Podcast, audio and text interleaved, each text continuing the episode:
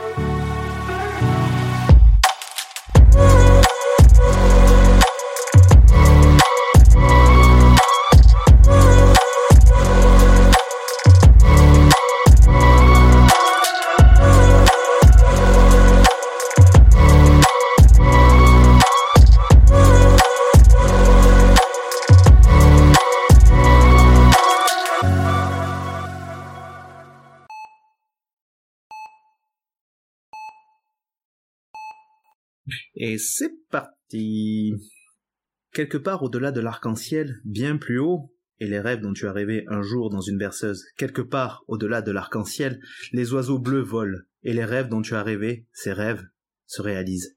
Un jour je ferai un souhait en regardant une étoile, me réveillerai là où les nuages sont loin derrière moi, où les ennuis fondent comme des gouttes de citron. Haut au-dessus des cheminées, c'est là que tu me trouveras. Quelque part au-delà de l'arc-en-ciel, les oiseaux bleus volent. Et le rêve que tu oses faire, pourquoi? Oh, pourquoi pas moi? Oui, je vois les arbres verts et les roses rouges aussi. Je les verrai pousser pour toi et pour moi, et je me dis, quel monde merveilleux. Oui, je vois les cieux bleus et je vois les nuages blancs, et la luminosité du jour, j'aime l'obscurité et je me dis, quel monde merveilleux. Les couleurs de l'arc-en-ciel si jolies dans le ciel sont alors sur les visages des passants. Je vois des amis qui se serrent la main, se disant Comment ça va? Ils se disent en réalité Je t'aime. J'entends des bébés pleurer et je les vois grandir. Ils en apprendront bien plus que nous n'en saurons jamais. Et je me dis Quel monde merveilleux. Un jour je ferai un souhait en regardant une étoile, me réveillerai là où les nuages sont loin derrière moi, où les ennuis fondent comme des gouttes de citron. Haut au-dessus des cheminées, c'est là que tu me trouveras. Oh, quelque part au-delà de l'arc-en-ciel, bien plus haut. Et le rêve que tu oses faire, pourquoi? Oh, pourquoi pas moi? As-tu deviné ce que c'était comme texte? Hum, au vu de la, enfin, au vu de la forme, je me suis questionnée pendant deux secondes pour savoir si c'était une chanson, mais je ne pense pas. Ah, ok. Ouais, vas-y, dis. Vas-y, va, va au bout de ton idée. Hum. Je ne sais pas. Je ne sais pas. Ah, J'avoue que j'ose pas trop me mouiller. Euh... Bah, ce serait la facilité de dire un poème, du coup. Donc ce n'est pas un poème, c'est une chanson. Ah oui? Ouais, J'aurais traduite. dû rester sur mon avis. Ok. Arc-en-ciel, comment le dire en anglais? Tu m'as mis un trou pendant deux secondes. Euh... Tu, tu couperas l'instant de pause. euh, au- euh, Rainbow. Oui Et quelque part? Somewhere. Ouais. Ok. Quelque part au-delà de l'arc-en-ciel. Euh... Est-ce que c'est un groupe ou un artiste seul? Ouais. Artiste seul? Ouais. La chanson, je... je... Somewhere, Rainbow. Mm, mm. Il faudrait que tu me la fasses écouter pour que je sache.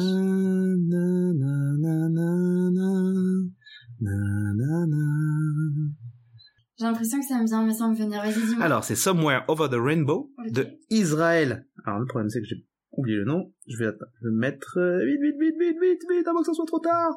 Vite, avant que les portes ne se referment.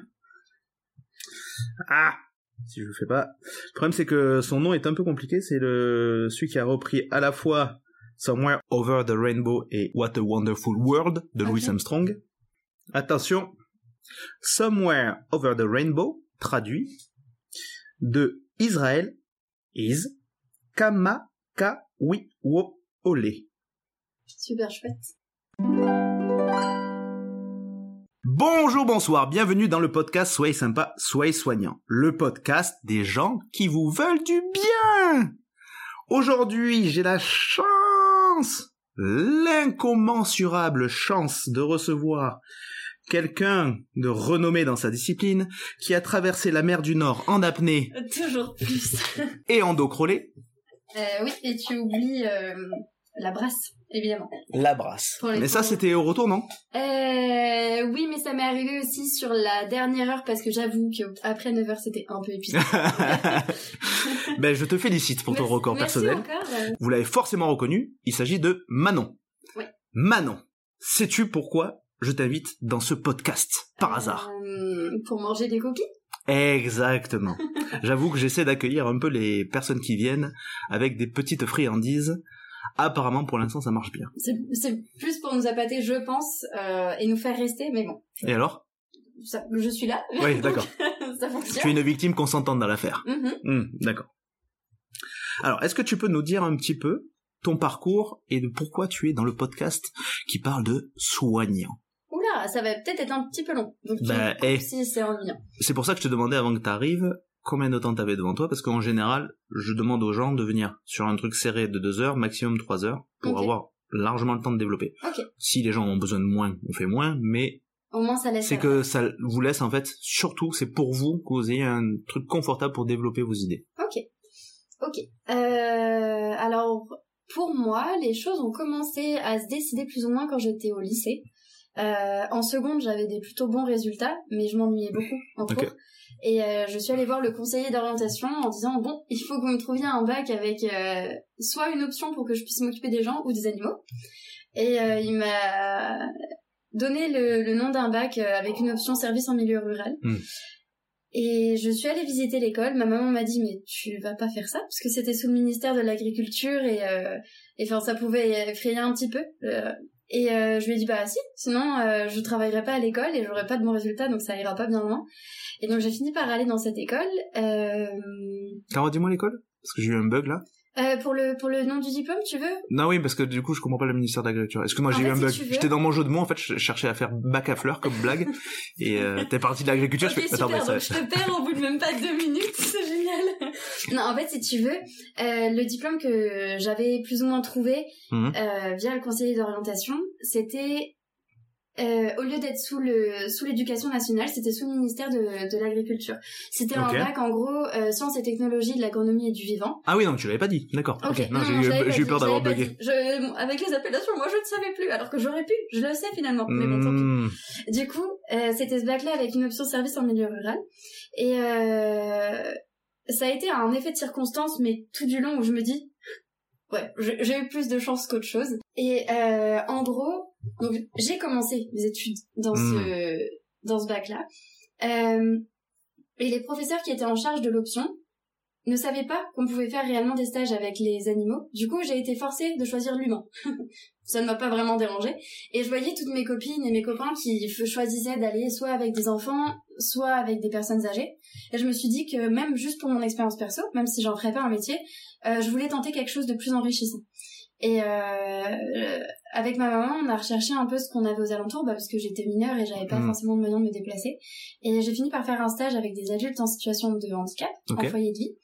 Et le premier jour, ça a été terrible pour moi, une horreur, parce que c'était un public que je connaissais pas du tout et euh, et où bah il faut beaucoup d'adaptation. Et enfin, j'étais quand même relativement Mhm. jeune, donc ça a pas forcément été évident. À quel âge à peu près? Euh, 15-16 ans. Ok. Et euh, après ça, j'ai fini par adorer mon stage. J'en avais parlé à un de mes professeurs Mhm. et je lui avais dit que bah, je chercherais sûrement un diplôme pour après le bac, pour travailler dans ce milieu. Et euh, comment t'expliquer? En fait, je suis allée voir la chef de service à la fin de mon Hmm. stage et je lui ai dit c'est bon, je sais ce que je veux faire, je veux être éducatrice. Et euh, je me souviens que euh, elle m'a regardée en mode euh, c'est pas tout le monde qui devient éducateur. Et j'étais en mode ça tombe bien, madame, parce que je ne serai pas tout le monde. Hmm. Franchement, Un jour, vous verrez mon nom en haut des affiches. je je vous enverrai mon CV. Vous voyez Je vous enverrai tous les films que j'ai tournés. Vous en, vous en mordrez les doigts. Exactement. Non, et du coup, ça, j'avoue. Est-ce que t'es parti en claquant la porte? Non. En Ah non. fait, je, suis- je suis restée euh, assez simple, mais je l'ai plus pris pour un petit défi perso en Ouais. mode, euh, ok, pas de problème. Je crois qu'elle l'a dit avec malveillance ou juste pour te challenger? Hum, je sais pas, parce que j'ai, ben en fait, après, je pense c'est mon sentiment de jeune ado, enfin à ce Hmm. moment-là, où j'ai vraiment eu l'impression de me prendre une claque avec un petit regard, tu sais, avec un petit lever de sourcil, genre, mais, euh, mais c'est pas tout le monde. Eh meuf, tu sais Ouais. pas à qui tu t'adresses là et en fait, le truc, c'est que moi, du coup, j'étais un peu en mode, euh, je me suis sentie un peu attaquée quand elle m'a dit ça. Hmm. Et dans, et je me suis dit, bah, je l'ai pas forcément pris mal, parce que je suis pas trop du genre susceptible, mais sur le coup, j'étais en mode, ok, je vais tester, et je verrai bien. Si c'est pas tout le monde, si j'y arrive, c'est que du coup, bah, j'ai quand même un petit peu de, et du coup, c'est ce que j'ai Ouais, fait. Tu l'as pris sous un bon angle quoi. Oui, oui, oui, j'ai essayé de me dire, euh, c'est un défi, tu Hmm. vois. Et puis au pire, euh, si j'y arrive pas, ben, je trouverai autre chose, Ouais. c'est que j'étais pas forcément faite Ouais. pour ça. Enfin, c'est pas forcément ce que ça aurait voulu dire, mais en tout cas, pour moi, ça a été plus un booster que oh là là, faut vraiment que je trouve un Trop bien. tu vois. Et euh, juste avant d'embrayer sur la, la suite, c'est euh, parce que tu as dit brièvement que tu es passé d'un stage qui te faisait peur au tout début Ouais. à un stage qui te plaît énormément à la fin et qui Ouais. te donne le, le goût de la suite. Oui. Comment t'as fait le déclic? Euh, bah, en étant ouverte, en fait. Euh, en m'ouvrant un petit peu aux personnes et en... Toute seule? Je veux dire, c'est pas les, les professionnels autour qui t'ont quand même aussi encouragé ou c'est vraiment t'as fait le déclic euh, Le souvenir est un peu loin, mais en fait, euh, je sais que de toute façon, quand j'ai quelque chose qui me... qui vient un peu me chercher et qui Mhm. vient confronter un peu mes limites, Mhm. je vais quand même avoir tendance à essayer d'investir petit à petit euh, pour euh, pour comment dire pour me donner une idée de l'environnement dans lequel je suis Mm. pour le comprendre et pour me dire ok j'ai raison de pas me sentir à l'aise ou alors ben non et en fait si tu veux bah de toute façon j'avais demandé à être en comment dire à intervenir sur tous les groupes j'avais même fait des horaires d'internat je crois je finissais à 21h ou Mm. quelque chose comme ça pour vraiment voir un large panel puis de toute façon j'étais souvent accompagnée des professionnels et puis petit à petit, en étant dans l'échange avec les personnes, ben, on se rend compte même d'un peu ce qu'est l'handicap finalement aussi, parce que bah c'est pas forcément Mm. quelque chose que je connaissais. euh, en tout cas, j'avais juste le handicap physique, Mm. mais pas beaucoup Mm. plus quoi. Et euh, d'ailleurs, je me souviens que quand j'étais petite, je devais avoir genre 10 ou 11 ans, j'avais croisé une petite fille trisomique dans la rue, et Mm. euh, bah, je m'étais retrouvée bête parce que j'étais là en mode à baisser le regard parce que je me disais, je savais pas comment réagir avec cette Mm. personne, et je bah, tu sais, le handicap, on nous en parle pas forcément. Non, non, en bien sûr. Pas forcément. Et ça paraît tellement bizarre Ouais, quand on n'a pas du tout l'habitude et qu'on nous éduque pas à ça en fait. C'est ça. Et puis même quand t'es quand t'es jeune, finalement aussi, euh, il y a plein d'inconnus qui Mm. la première réaction, ça va être la peur, un peu le, Mm. le recul. Enfin, le... Mais oui, ce qui n'est pas, ce qui n'est, ce qui sort trop de ce à quoi on a l'habitude. Ouais, c'est ça. Hmm. Donc, euh, enfin, je pense que la, la bienveillance des professionnels m'a forcément aidé, Hmm. mais euh, je me suis pas freinée, si tu veux. Je me suis pas dit oh là là, je vais être horriblement mal dans ce Hmm. stage. Je me suis dit bah je vais y aller à fond et on verra quoi. T'as eu l'impression en fait que le cheminant il s'est fait de vraiment de toi-même? Ouais, un peu. C'est quelque chose vraiment un, un questionnement perso qui s'est euh, développé. euh. Ça, ça peut paraître un peu pédant, mais je pense que oui. Non, c'est pas pédant. Je trouve que c'est intéressant. C'est là de ce que tu me dis, moi je le compare un peu à la la pratique sportive. Mhm. Où quand on pratique un sport, euh, enfin il y a quand même cette notion de développement de soi. Et du coup, c'est un questionnement de soi vis-à-vis de soi-même. Et donc finalement, c'est par le, les- les- le tâtonnement, par la, la difficulté, par les, des fois un peu la souffrance, qu'on apprend à mieux se connaître. Et que finalement, c'est comme ça qu'on comprend et les questions qu'on s'est posées ou qu'on ne s'est jamais vraiment posées, mais qu'on, dont on se rend compte qu'elles étaient là depuis le début. Et finalement, on a des réponses et on se développe. Et donc c'est un peu un parcours personnel. C'est pas égocentrique, mais c'est l'ego qui se développe là et c'est intéressant je trouve que c'est pas c'est pas c'est pas égoïste Ouais. Bah, dis- disons que, enfin, puis même, enfin, tu sais, même, je me suis dit, t'es venu chercher une expérience dans un milieu que tu connaissais pas Mm. pour t'enrichir en tant que personne et enfin pour euh, pouvoir apporter que ce soit un échange enfin mutuel. Et euh, Enfin, je me doutais que la première journée, j'allais pas être forcément à l'aise. Puis tu sais, souvent la nouveauté, bah, ça vient créer beaucoup de questionnements. Tout le monde vient de voir. Enfin, c'est, c'est vraiment, je me suis sentie hyper envahie. Et, euh, et c'est des choses, voilà, dont j'avais pas forcément l'habitude. Surtout qu'en plus, euh, j'étais dans une classe où on était 14 élèves, dans un tout petit lycée. Donc, enfin, les, les gros groupes et beaucoup de choses comme ça enfin c'est pas forcément évident. Hmm. et euh, enfin bref et oui non dans tous les cas enfin on peut dire ce qu'on veut c'est peut-être pas très cool mais le handicap au début quand on connaît pas oui ça fait un peu peur quoi. Mais c'est normal c'est parce qu'on n'est pas habitué à s'occuper des autres euh, qui sortent qui sont euh, vraiment étranges par rapport à notre environnement habituel. Oui c'est ça. Donc euh, c'était enfin voilà. Mais je pense que oui les professionnels m'ont bien aidé. Hmm. puis même j'ai pu voir voilà les ateliers sportifs hmm. des ateliers créatifs enfin d'autres un peu plus professionnels. En plus ils avaient une ferme pédagogique donc c'était génial Enfin, euh, puis sur, j'ai vraiment vu un large panel. Puis les professionnels étaient très bienveillants. Ils hmm. étaient, comment dire, euh, ça se voyait qu'ils aimaient aussi ce qu'ils faisaient. Donc c'est, euh, comment dire, ils dégageaient des bonnes énergies qui me donnaient envie, bah, souvent même de copier un peu les hmm. comportements, de voir un peu les réactions qu'ils pouvaient avoir, de ce genre de choses. Hmm. Et puis euh, même moi, ça m'avait permis d'avoir, euh, de comprendre un peu mieux comment je pouvais interagir aussi. Enfin, c'était, non, ça a été hyper enrichissant. Combien de temps a duré le stage? Euh, Ça n'a pas été bien long, ça un premier mois et ensuite j'ai eu une période ah, quand même. court. Oui. Et j'ai eu une autre période, mais là je saurais plus trop te dire. Je crois que c'était encore un mois ou quelque chose bah, comme ça. C'est beaucoup pour euh, cet âge-là, parce que d'habitude les stages de troisième c'est une semaine ou je sais pas combien de temps là. Ouais c'est ça, les troisièmes c'est une semaine. Vachement bien, mais du coup ça t'a eu quand même le temps de vraiment de te confronter à tes propres euh, limites ou tes questionnements. Euh. C'est ça, et puis j'étais quand même relativement investie aussi, donc hmm. je sais qu'en plus la deuxième période de stage était pendant euh, enfin au début de l'été. Donc c'est là où y a, ils ont organisé une grande fête avec les familles mmh. des, des, résidents et tout ça. Donc j'ai pu avoir euh, certains petits, certaines petites tâches à responsabilité où j'ai organisé quelques mmh. trucs et tout. Donc c'était chouette. Trop bien. Ouais. Ça a développé ta créativité? Tu l'avais déjà en toi? Ah oui, oui quand mmh. même. Depuis petite, euh, je suis relativement créative, donc là c'était c'était encore plus chouette. Donc euh, et est-ce que les professionnels, euh, tu les as vus sur un aspect idéal ou quand même tu as vu un peu les revers de la médaille d'être professionnel dans ce genre de structure? Euh... bah, Comme ça remonte un petit peu, je t'avoue que c'est une expérience que j'idéalise encore beaucoup. Ouais, mais c'est bien. Et euh... C'est ce qui te forge là. Mais en fait, ce que je trouvais vraiment intéressant avec l'équipe, c'est que bah, pareil, j'ai participé à des temps de réunion et autres. Et, euh, et pendant les temps de réunion, c'est là aussi on entend parler de certaines difficultés qu'on peut rencontrer dans le quotidien. Okay. Euh, que ce soit par rapport à notre positionnement ou alors même euh, enfin face à la dynamique de groupe ou la, la, dynamique de certaines personnes à certains instants. Et, et je trouvais ça intéressant, si tu veux, de voir un peu la réflexion que chacun pouvait apporter autour d'une même problématique. Hmm. Mais pour parler de revers de médaille, je pense que mes souvenirs sont encore trop vagues, tu vois, pour euh, pouvoir développer. Euh... Oui, mais c'est, c'est-à-dire qu'on se souvient de ce, de ce dont on a besoin de se souvenir. C'est ça. D'accord. Et euh, donc, t'as fait ça. Et après, de la suite? Euh, Donc, après ce stage-là, j'ai eu mon fameux rendez-vous avec la hmm. chef de service et j'en avais parlé à un de mes professeurs. Et de base, en fait, je m'étais pas du tout orientée pour le diplôme d'éduc. Hmm. J'avais regardé pour un diplôme, un DUT, carrière sociale, option éducation spécialisée. Okay. Et j'avais vu aussi animation socioculturelle et j'avais et du étant de nature un peu plus créative, je m'étais dit bah je vais partir du côté de l'animation. Hmm. Enfin ça a été, hmm. vu que je suis pareil hmm. assez dynamique, ça pouvait être intéressant pour moi. Et quand j'en ai parlé avec euh, avec euh, un de mes professeurs, il m'a dit mais non, tente éducation spécialisée. Et euh, t'as le niveau scolaire pour, je crois qu'il me l'avait amené comme ça. Et puis il m'avait dit que je verrais peut-être des, des aspects un peu plus techniques qui pourraient m'intéresser aussi. Et j'avais regardé, j'avais comparé les deux formations, et je m'étais dit, oh bah, ok, je vais tenter éducation spécialisée. Mhm. J'avais postulé, je crois, pour deux écoles.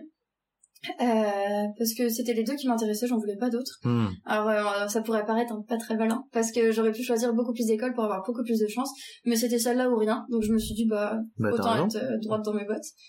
Et euh, du coup, j'ai été, j'ai ma candidature avait été acceptée pour euh, l'école que je voulais. Donc hmm. je suis allée passer les écrits. L'après-midi, j'ai eu mes euros. Et euh, jusqu'à deux jours avant la rentrée, je savais pas si je rentrais à l'école ou pas. Hmm. Et au final, euh, le directeur a appelé ma maman pour lui dire euh, euh, on a de la place pour votre fille, est-ce qu'elle est partante ou pas? Et ma maman est en mode bah oui. et Comment ça se fait que tu as eu que deux jours avant la Et rentrée ben en fait j'étais sur liste d'attente et j'étais Ah, la oui, oui. troisième sur la Hmm. liste et il y a eu peu Hmm. de désistements et Hmm. euh, ça a été jusqu'au dernier moment euh, l'inconnu et par contre grosse fierté euh, quand euh, je suis arrivée à l'école les premiers jours les personnes qui m'avaient pas fait passer les oraux alors qu'elles ont dû voir pff, au moins alors peut-être pas 200 personnes parce que c'était en une journée et ça allait vite mais elles ont enfin elles en ont vu en tout cas Hmm. et mes souvenirs sont flous et ben elles se sont souvenues de moi C'est cool. ouais En bien, je suppose, parce que. bah, euh, elles me tiraient pas la tronche c'était une bonne A nouvelle priori, tu c'était positif. Et, et du coup, euh, je me disais, ok, pour une personne sur liste d'attente, euh, je vais me batailler pour montrer que j'ai j'ai mérité ma place quand même. Et euh, du coup, j'ai fait mon DUT. Et par chance, parce que je ne le savais pas, vraiment, c'est effet de... Enfin non, c'est de la chance, je pense. Je sais pas si c'est vraiment de la... Bref. Mhm. Euh, mon école était en partenariat avec une école qui proposait le diplôme d'éduc. Donc une fois que j'avais fini mon DUT en deux ans, je pouvais partir direct pour la troisième année du diplôme d'éduc. Ah, Donc j'ai double, double diplôme en le même temps de temps. d'accord. Double diplôme, c'est-à-dire. Euh, DUT et diplôme d'état d'éduc-spé. Trop bien. Je m'y attendais pas, je ne le savais pas, donc vraiment, il y en a qui étaient venus là exprès pour ça. Ouais. Moi non. voilà, j'ai été chanceuse. Manon, tu veux dire. Oui. Toi, c'est Manon. C'est pas moi, non. Allez, le premier jeu de mots du podcast, on le note Non, les, euh, attends. Parce que t'es arrivé direct en troisième année de formation d'EduxP Après avoir fait mon DUT. Oui, mais est-ce que ça veut dire que tu as fait autant de stages que ce que tu aurais Non, fait? J'en ai fait un de moins. Ah non, oui, t'en as fait quand même pas mal. J'en ai fait deux pendant mon DUT et... Euh... Ok, autre parenthèse. Mm. Euh, Pour mon dernier semestre de DUT, j'avais la possibilité de partir au Canada, chose Ok. que j'ai faite. Et quand je suis revenue du Canada, j'ai commencé mon stage long. Mhm. Donc le troisième pour le DUT, mais qui s'est allé aussi sur le, le diplôme d'état d'éduc vu que c'est le stage long et autour de celui-là aussi qu'on va construire le mémoire et tout ça. Mhm. Donc euh, voilà, j'ai Mm. fait trois stages. Et est-ce que tu penses que ça a euh, eu un impact particulier sur ta formation en tant qu'EduxP, positive ou négative, du fait de faire moins de stages? Euh, si j'étais pas partie au Canada, je pense que oui. Euh, Mm. Dans le sens où bah, le terrain, euh, c'est pas du tout la même chose que ce qu'on va Mm. nous apprendre en cours. Ou en tout cas, ça nous permet de, de comparer un peu les deux et de Mm. voir euh, les différences. Ouais. Et, euh, et le fait d'être partie au Canada, j'ai eu l'impression d'un enrichissement supplémentaire. Ok. Du coup, ça m'a satisfaite. dire. Ok. Combien de temps au Canada? Euh, si, non. De début janvier à, à début, à début mai. Ok. Donc on est sur 4 mois et demi? 5 Ok. Je sais plus. Attention parce que les auditeurs seront très factuels, Ouais, je- très précis. Si jamais il y a la moindre erreur, ce podcast risque d'être banni de toutes les plateformes. Il faut être vraiment au jour près. Hein. On, on à la minute sur, près. euh, du, du 4 mois à une semaine. on, Oui, vous- dis, dis moins que trop. C'est c'est vrai, là vraiment on ce- on, on restera là-dessus du coup de, de, de- de début janvier à début mai. Ok. Ok. Et t'étais à Montréal? Euh, pas du tout. J'étais à 5 heures au nord de Montréal, Ok. dans un tout petit village. 5 heures un an à pied ou en voiture? Euh, ça dépend. Encore une fois, il faut être très précis. Est-ce que Faut- tu y allais en calèche ou est-ce que tu y allais... Alors euh, en bus, Ah. toc, Non, mais du coup, en par- partie anglophone ou francophone? Francophone. D'accord. francophone, mais euh, ça faisait vraiment, comment dire, l'endroit où j'étais était, bah, c'était un, enfin, universitaire, donc il y avait quand même du monde et de la vie. Mais euh, j'avoue que quand j'ai pris mon bus de Montréal jusqu'à euh, jusqu'à Chicoutimi, euh, je me suis dit, euh, dans quelle campagne je vais? Parce que pendant 4 heures de route, Hmm. tu fais du tout droit entre des sapins et des sapins. du coup, tu te dis, euh, bon, des érables et des érables, voilà, pour les pointilleux. Mais, euh, mais du coup, bah ouais, c'était un peu déroutant, mais partie Ok. francophone. Parce qu'il paraît que leur carburant, d'ailleurs, n'est fait qu'à base d'érable, je crois. Des Euh, moteurs, des, des voitures. des Et bus. selon la légende aussi de corne de... Oui, c'est ça. qui est assez euh, qui est mixé, tu sais, et mélangé à l'érable justement. Avec le nombre de fois où je fais une référence au Canada, Ouais, parce que sachant que le premier épisode s'est passé au Canada, les fois où je fais des blagues sur les accents et compagnie, ouais. je me demande si je vais pas renommer mon podcast entièrement en lien avec le Canada, parce que Ah ouais. j'ai l'impression que c'est la trame continue de ce, de ce podcast, en tout cas de cette saison-là. Est-ce que tu es capable de nous faire un accent québécois ou pas? Ah, mais alors, oui, Oui. ça veut pas dire que je peux faire un bon accent québécois. Ok. Je peux faire un accent québécois. Mais est-ce qu'il sera bon J'y mettrai l'interprétation que je veux derrière, Oui. mais ça ne veut pas dire que la qualité sera là. Ça va là. Ok, très bien. Bon, a priori, j'ai pas envie de me mettre trop de personnes à dos. Ok, donc tu... En tout cas, pas dans ce domaine-là. J'ai d'autres combats à mener. Peut-être que je vais pas me risquer à faire un accent maintenant. Dommage. Je- Mais bon, je peux dire tabernacle. Tabarnak. Parce qu'ils disent pas tabernacle. Ça, c'est pour les accents euh, Voilà, c'est ça. français. C'est ça. Ok. J'aime bien le, il y a un youtubeur que j'aime bien là, euh, je crois que j'en ai parlé la dernière fois. Alors je sais pas comment il le prononce lui son nom, moi je le prononce comme ça, Gurki, Ok. euh, Jurki ou Gurki, qui est, qui est québécois et qui fait des vidéos un peu euh, euh, assez variées. Il met une touche d'humour, mais c'est pas Ouais. le but, c'est le, il teste des trucs de bouffe et il des trucs improbables. Enfin, Ouais. c'est des euh, lifestyle euh, Ok. humoristiques, enfin détendus quoi, un peu comme Pierre Cross, euh, des trucs Ouais. de... Bref, avec des petits défis, des choses comme ça. Pas que, surtout de la bouffe. Et bref, et euh, il y a un moment j'ai vu vite fait une vidéo où il jugeait les Français qui essaient d'imiter l'accent canadien et C'était drôle. le comment dire la la sentence était euh, implacable, euh, on est nul pour faire les accents Ouais. québécois. Ouais. Voilà, je peux te faire l'accent à la limite euh, du nord, je peux faire l'accent de Marseille, je peux faire l'accent euh, je sais pas de parisien mais Ouais. Mais l'accent québécois, tu ne t'y risques je risque de mettre moins de gens à dos finalement. Ok. ok. Je suis très content de cette digression. Et donc pendant ce stage à- au Canada, qu'est-ce que t'as fait? Euh, j'ai suivi des cours Mhm. que j'ai eu l'opportunité de choisir avant de partir. Ok. J'avais le choix de cinq cours. Euh, C'était super parce qu'en Mhm. DUT, on avait... C'était pas trop long les cours? Est-ce que t'as fait une blague Je l'ai pas compris? Ouais. J'aime bien le, le bide vaut pour... euh, ok. Bon, Ouais. du coup, je fais genre que j'ai pas entendu ta Oui, blague oui. et je continue du coup. De toute façon, tu ne l'as pas entendu, donc... Mais Ok. euh, donc j'ai pu choisir cinq cours Hmm, qui changeaient complètement de ce que je voyais d'habitude parce qu'en DUT, on avait beaucoup de cours autour du handicap. Ok. Et euh, bah, j'avais envie de voir, j'avais envie de voir autre chose. Et euh, donc ça a été super intéressant. Et en plus, les profs nous faisaient venir des professionnels. Ok. Ou même nous, on a pu aller à la rencontre de professionnels. Et euh, c'était d'une richesse incroyable. Mais tu t'es pas immergé dans un- une structure, un établissement euh, Non, en lien avec le social et compagnie. D'accord. Ok, c'était vraiment des cours, c'est une... Quoique, j'ai eu des cours, mais c'est pas, tu vois, sur une semaine ou Hmm, quoi que ce soit. Mais par exemple, j'avais un cours sur l'intervention euh, au sein de groupes.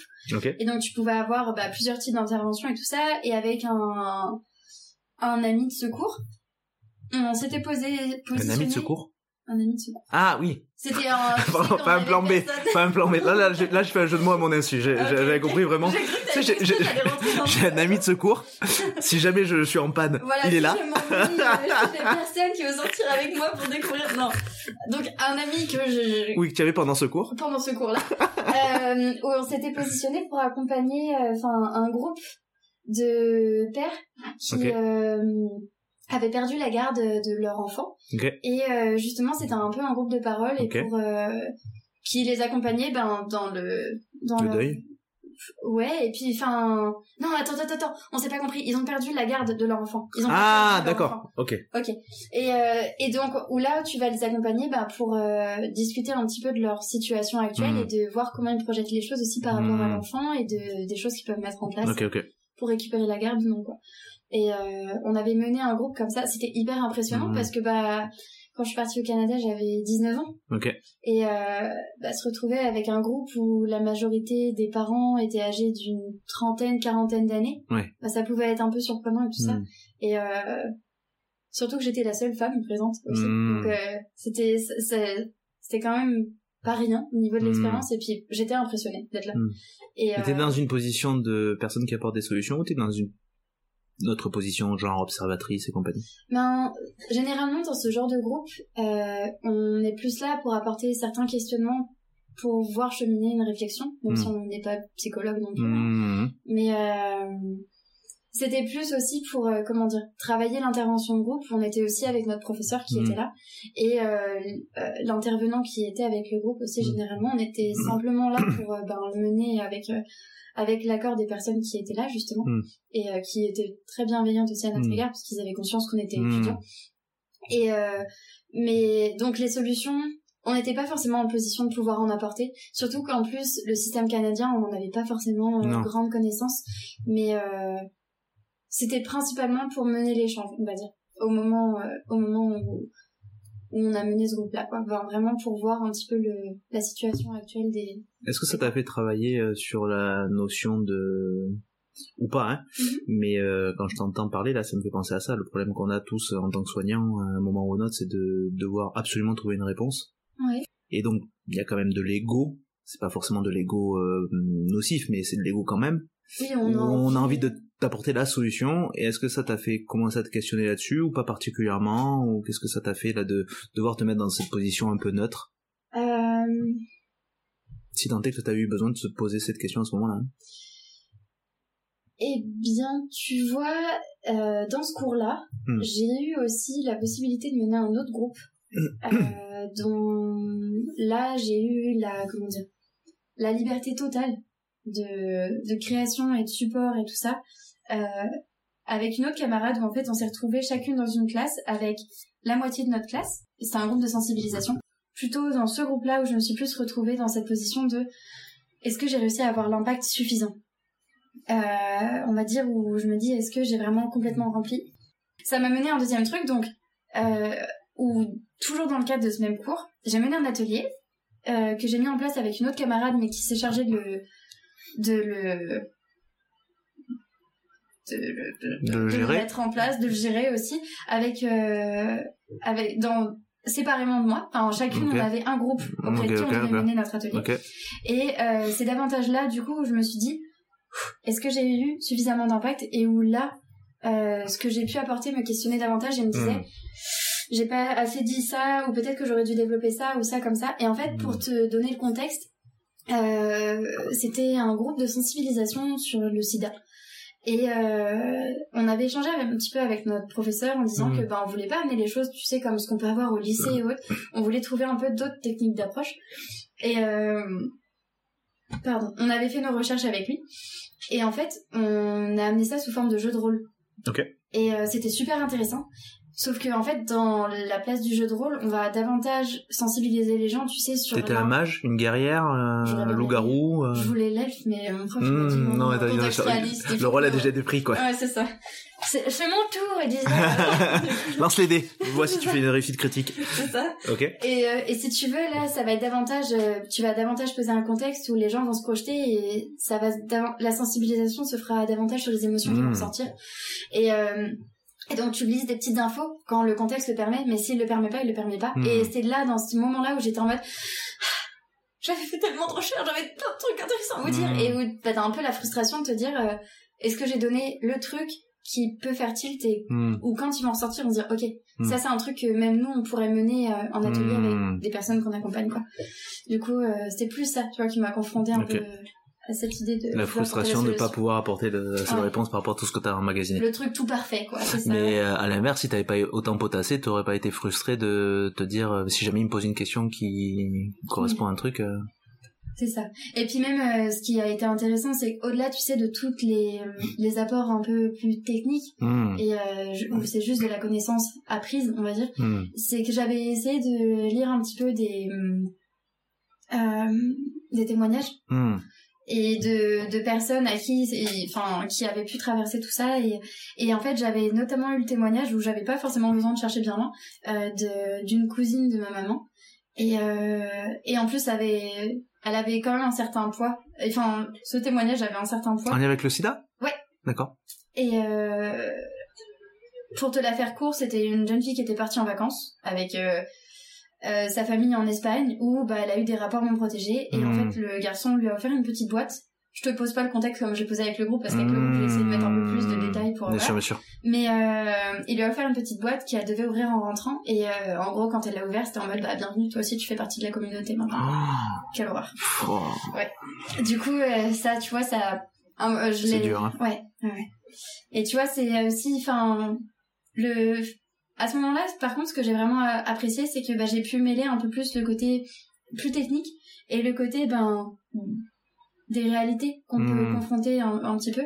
Et du coup, les deux ensemble, bah, ça peut avoir un plus gros Mm. impact que juste du blabla et du blabla et du Mm. blabla. Et je me souviens que j'ai quelques personnes qui sont venues me voir après en me disant, ouais, franchement, c'était Hmm. c'était hyper impressionnant, même je ressors un peu avec le cœur lourd et tout ça, donc euh, c'est quand même, quand même chouette. T'arrives à... On va y arriver quand même progressivement, mais là ça me fait penser à ça. Les questions elles me viennent comme ça. À euh, accepter que ton vécu perso puisse t'aider, ou à contrario, pas t'aider, mais je pense là je vais plus axer là-dessus, euh, à t'aider dans ton parcours pro. Est-ce que les expériences que tu as vécues, les, les, les moments où tu as eu des soucis ou que d'autres ont pu te rapporter ou euh, le fait que tu sois créative de, déjà de base, compagnie, est-ce que ça t'aide dans ton parcours pro Bah écoute, je sais que en début de formation, souvent on me pose la question de bah pourquoi t'en es venu là? Qu'est-ce Mm. que t'as pu vivre dans ta vie qui a fait Mmh, que? Et euh, au début, moi j'étais en mode ben pas ce que je t'ai raconté, tu sais, le Mm. contexte avec mon conseiller d'orientation, Mm. mon prof et tout ça. Mm. Et euh, et j'étais juste focus là-dessus et je me disais qu'il y avait enfin mon contexte de vie m'aidait à être la professionnelle que je suis parce que bah ça me définit en tant que personne et, et du coup en tant que pro aussi. Mmh. Euh, et avec du temps, je me rends compte que certaines expériences vécues, euh, elles ont vraiment, elles ont vraiment un poids dans dans la professionnelle que je suis actuellement. Alors, euh, c'est sûr que tu as certaines situations qui vont un peu te confronter à, à certaines de tes limites.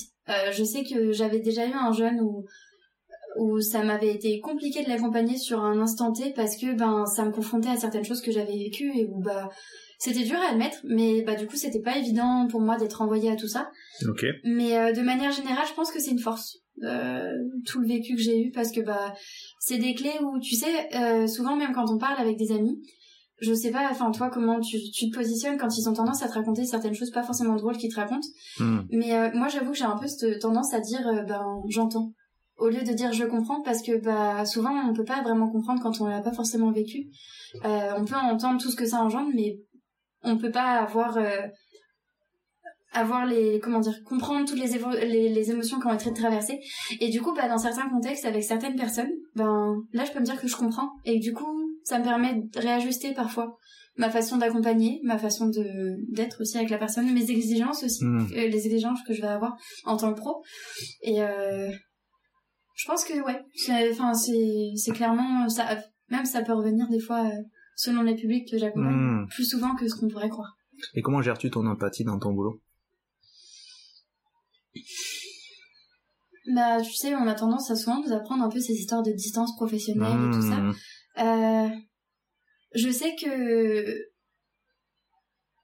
j'ai pas eu énormément de situations où tu sais mon empathie je m'en suis prise une grande claque et où là j'étais en c'est dur. Euh, souvent, j'a- j'arrive à garder un peu cette, cette posture où je me dis, ben là, je suis en tant que professionnelle, donc euh, je suis pas là pour gérer moi ce que ça vient générer chez moi. Mhm. Et je vais essayer de, de vraiment être là ben, dans mon accompagnement pour l'autre. Et c'est après coup où là, bah, je vais plus en discuter avec les professionnels qui accompagnent avec euh, avec moi, on va dire, les personnes. Mmh. Et où là, je vais pouvoir peut-être un peu plus dégager et me dire, euh, ok, quoi, ça m'a fait ça. Bon, Mhm. on en a parlé. Je Quand t'es dans le feu de l'action, ça va et C'est après coup. C'est ça. Et euh, mais sans me laisser forcément non plus euh, envahir. Des fois, ça peut arriver. Bah, je Mm. pense comme tout un chacun, quand on rentre chez soi, on se dit Ah et tu repenses. Ça t'arrive de repenser à certaines situations. Tu y es vigilante? Euh, quand ça revient dans mon contexte perso. Ouais, t'arrives à te protéger, à te prémunir ou à trouver des astuces pour pas que ça soit trop compliqué ou tu le fais pour l'instant de façon intuitive? Je dirais que généralement, c'est plutôt de façon intuitive Hmm. et que au pire du pire. Souvent, quand je Mm. sens que je me sens un peu chafouin, tu sais, quand je rentre, je suis un peu, je sens que j'ai des restes du travail, je me trouve une activité. Alors juste un débat sur euh, récemment euh, sur un lexical euh, sur la notion de chafouin. chafouin veut dire être sournois et euh, Ah ouais? faire les choses en douce. On l'utilise à tort et à travers. Mais j'ai eu ce débat récemment avec euh, quelqu'un qui travaille dans le milieu de la littérature et qui me dit euh, après en même temps l'usage fait qu'on l'utilise différemment donc est-ce qu'il faudrait pas changer la définition? Mais bon, euh, c'était vraiment pour me la péter trois coup, secondes. tout ça-. Non, bah après, Non, au pire, j'aurais pu euh, insinuer que j'étais sournoise et que, et que Je crois n'auraient pas. Te connaissant euh, de, de ce que tu développes depuis tout à l'heure, je pense pas. Mais donc quand t'arrives chez toi, t'es un peu, euh, tu te sens un peu mal ou un peu grognon, Ouais, peut-être, un peu grognon, du coup. comme le schtroumpf. Exactement. Mhm. Euh, Même peut-être d'ailleurs, euh, je deviens bleue, tu sais, genre Mhm. je suis là, genre, Mhm. ah. Bah c'est bien parce que tu vas pouvoir être aux côtés de Rihanna qui va faire la schtroumpfette dans le prochain schtroumpf. euh. Ah ouais? C'est bien, hein c'est de la classe, hein, non? Ah bah ce... Écoute, tu ne le dis pas, mais genre, c'est moi qui lui ai prêté un peu d'inspiration. Tu seras son doubleur français. Exactement. Et donc ouais, donc quand t'arrives chez toi, ouais, que tu es un peu, tu sens pas trop bien, qu'est-ce que tu fais? Euh, bah, je pense que c'est une réponse un peu classique, mais généralement du sport. Du sport, ou alors j'aime beaucoup dessiner. Ok. Euh, ou alors aller marcher avec de la musique un petit peu pour me Mm. poser et me forcer à penser à d'autres choses, Ouais. à tomber dans d'autres contextes un Faire petit sortir. peu. Ouais, c'est ça.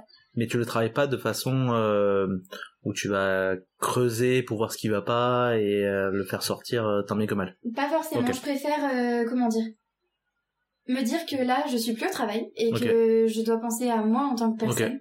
Et que par contre, je m'en souviens. Et au moment où je serai Hmm. de retour au travail, Hmm. je pourrais peut-être le, le questionner davantage. Moi, m'y questionner en tout cas en, en étant, tu sais, dans la situation, en étant confrontée par exemple aux personnes qui ont pu un peu me me faire me questionner ou alors euh, Hmm. garder les idées en tête, en discuter avec les autres professionnels aussi souvent. Mais je sais que quand je rentre, j'essaye de de me dire, euh, écoute Manon, là, de toute façon, c'est fini. Là, tu n'as plus de pouvoir d'action là-dessus pour le moment, pour la fin de journée, donc stop. Et ça marche? Euh, des fois, ça va prendre un peu plus de temps que d'autres, Ok. mais euh, généralement, oui. Ok. Bon, là c'était les, les, les multiples digressions que je fais Ouais, là-dessus. vrai qu'on Mais on a euh, l'idée c'est d'arriver aussi à revenir un petit peu sur le Canada qui t'a amené tous ces, tous ces, ce développement de soi. Apparemment, ça a été un peu fondateur quand même, Oui. d'une certaine manière. Même sur la suite de. Hmm, c'est ça. Oui. Ouais. Bah, sans trop- On va encore faire des vas-y. digressions, mais Non, c'est vrai que pour le coup, c'était mon premier voyage toute seule, sans mes parents, enfin, sur un territoire complètement. Ouais. inconnu.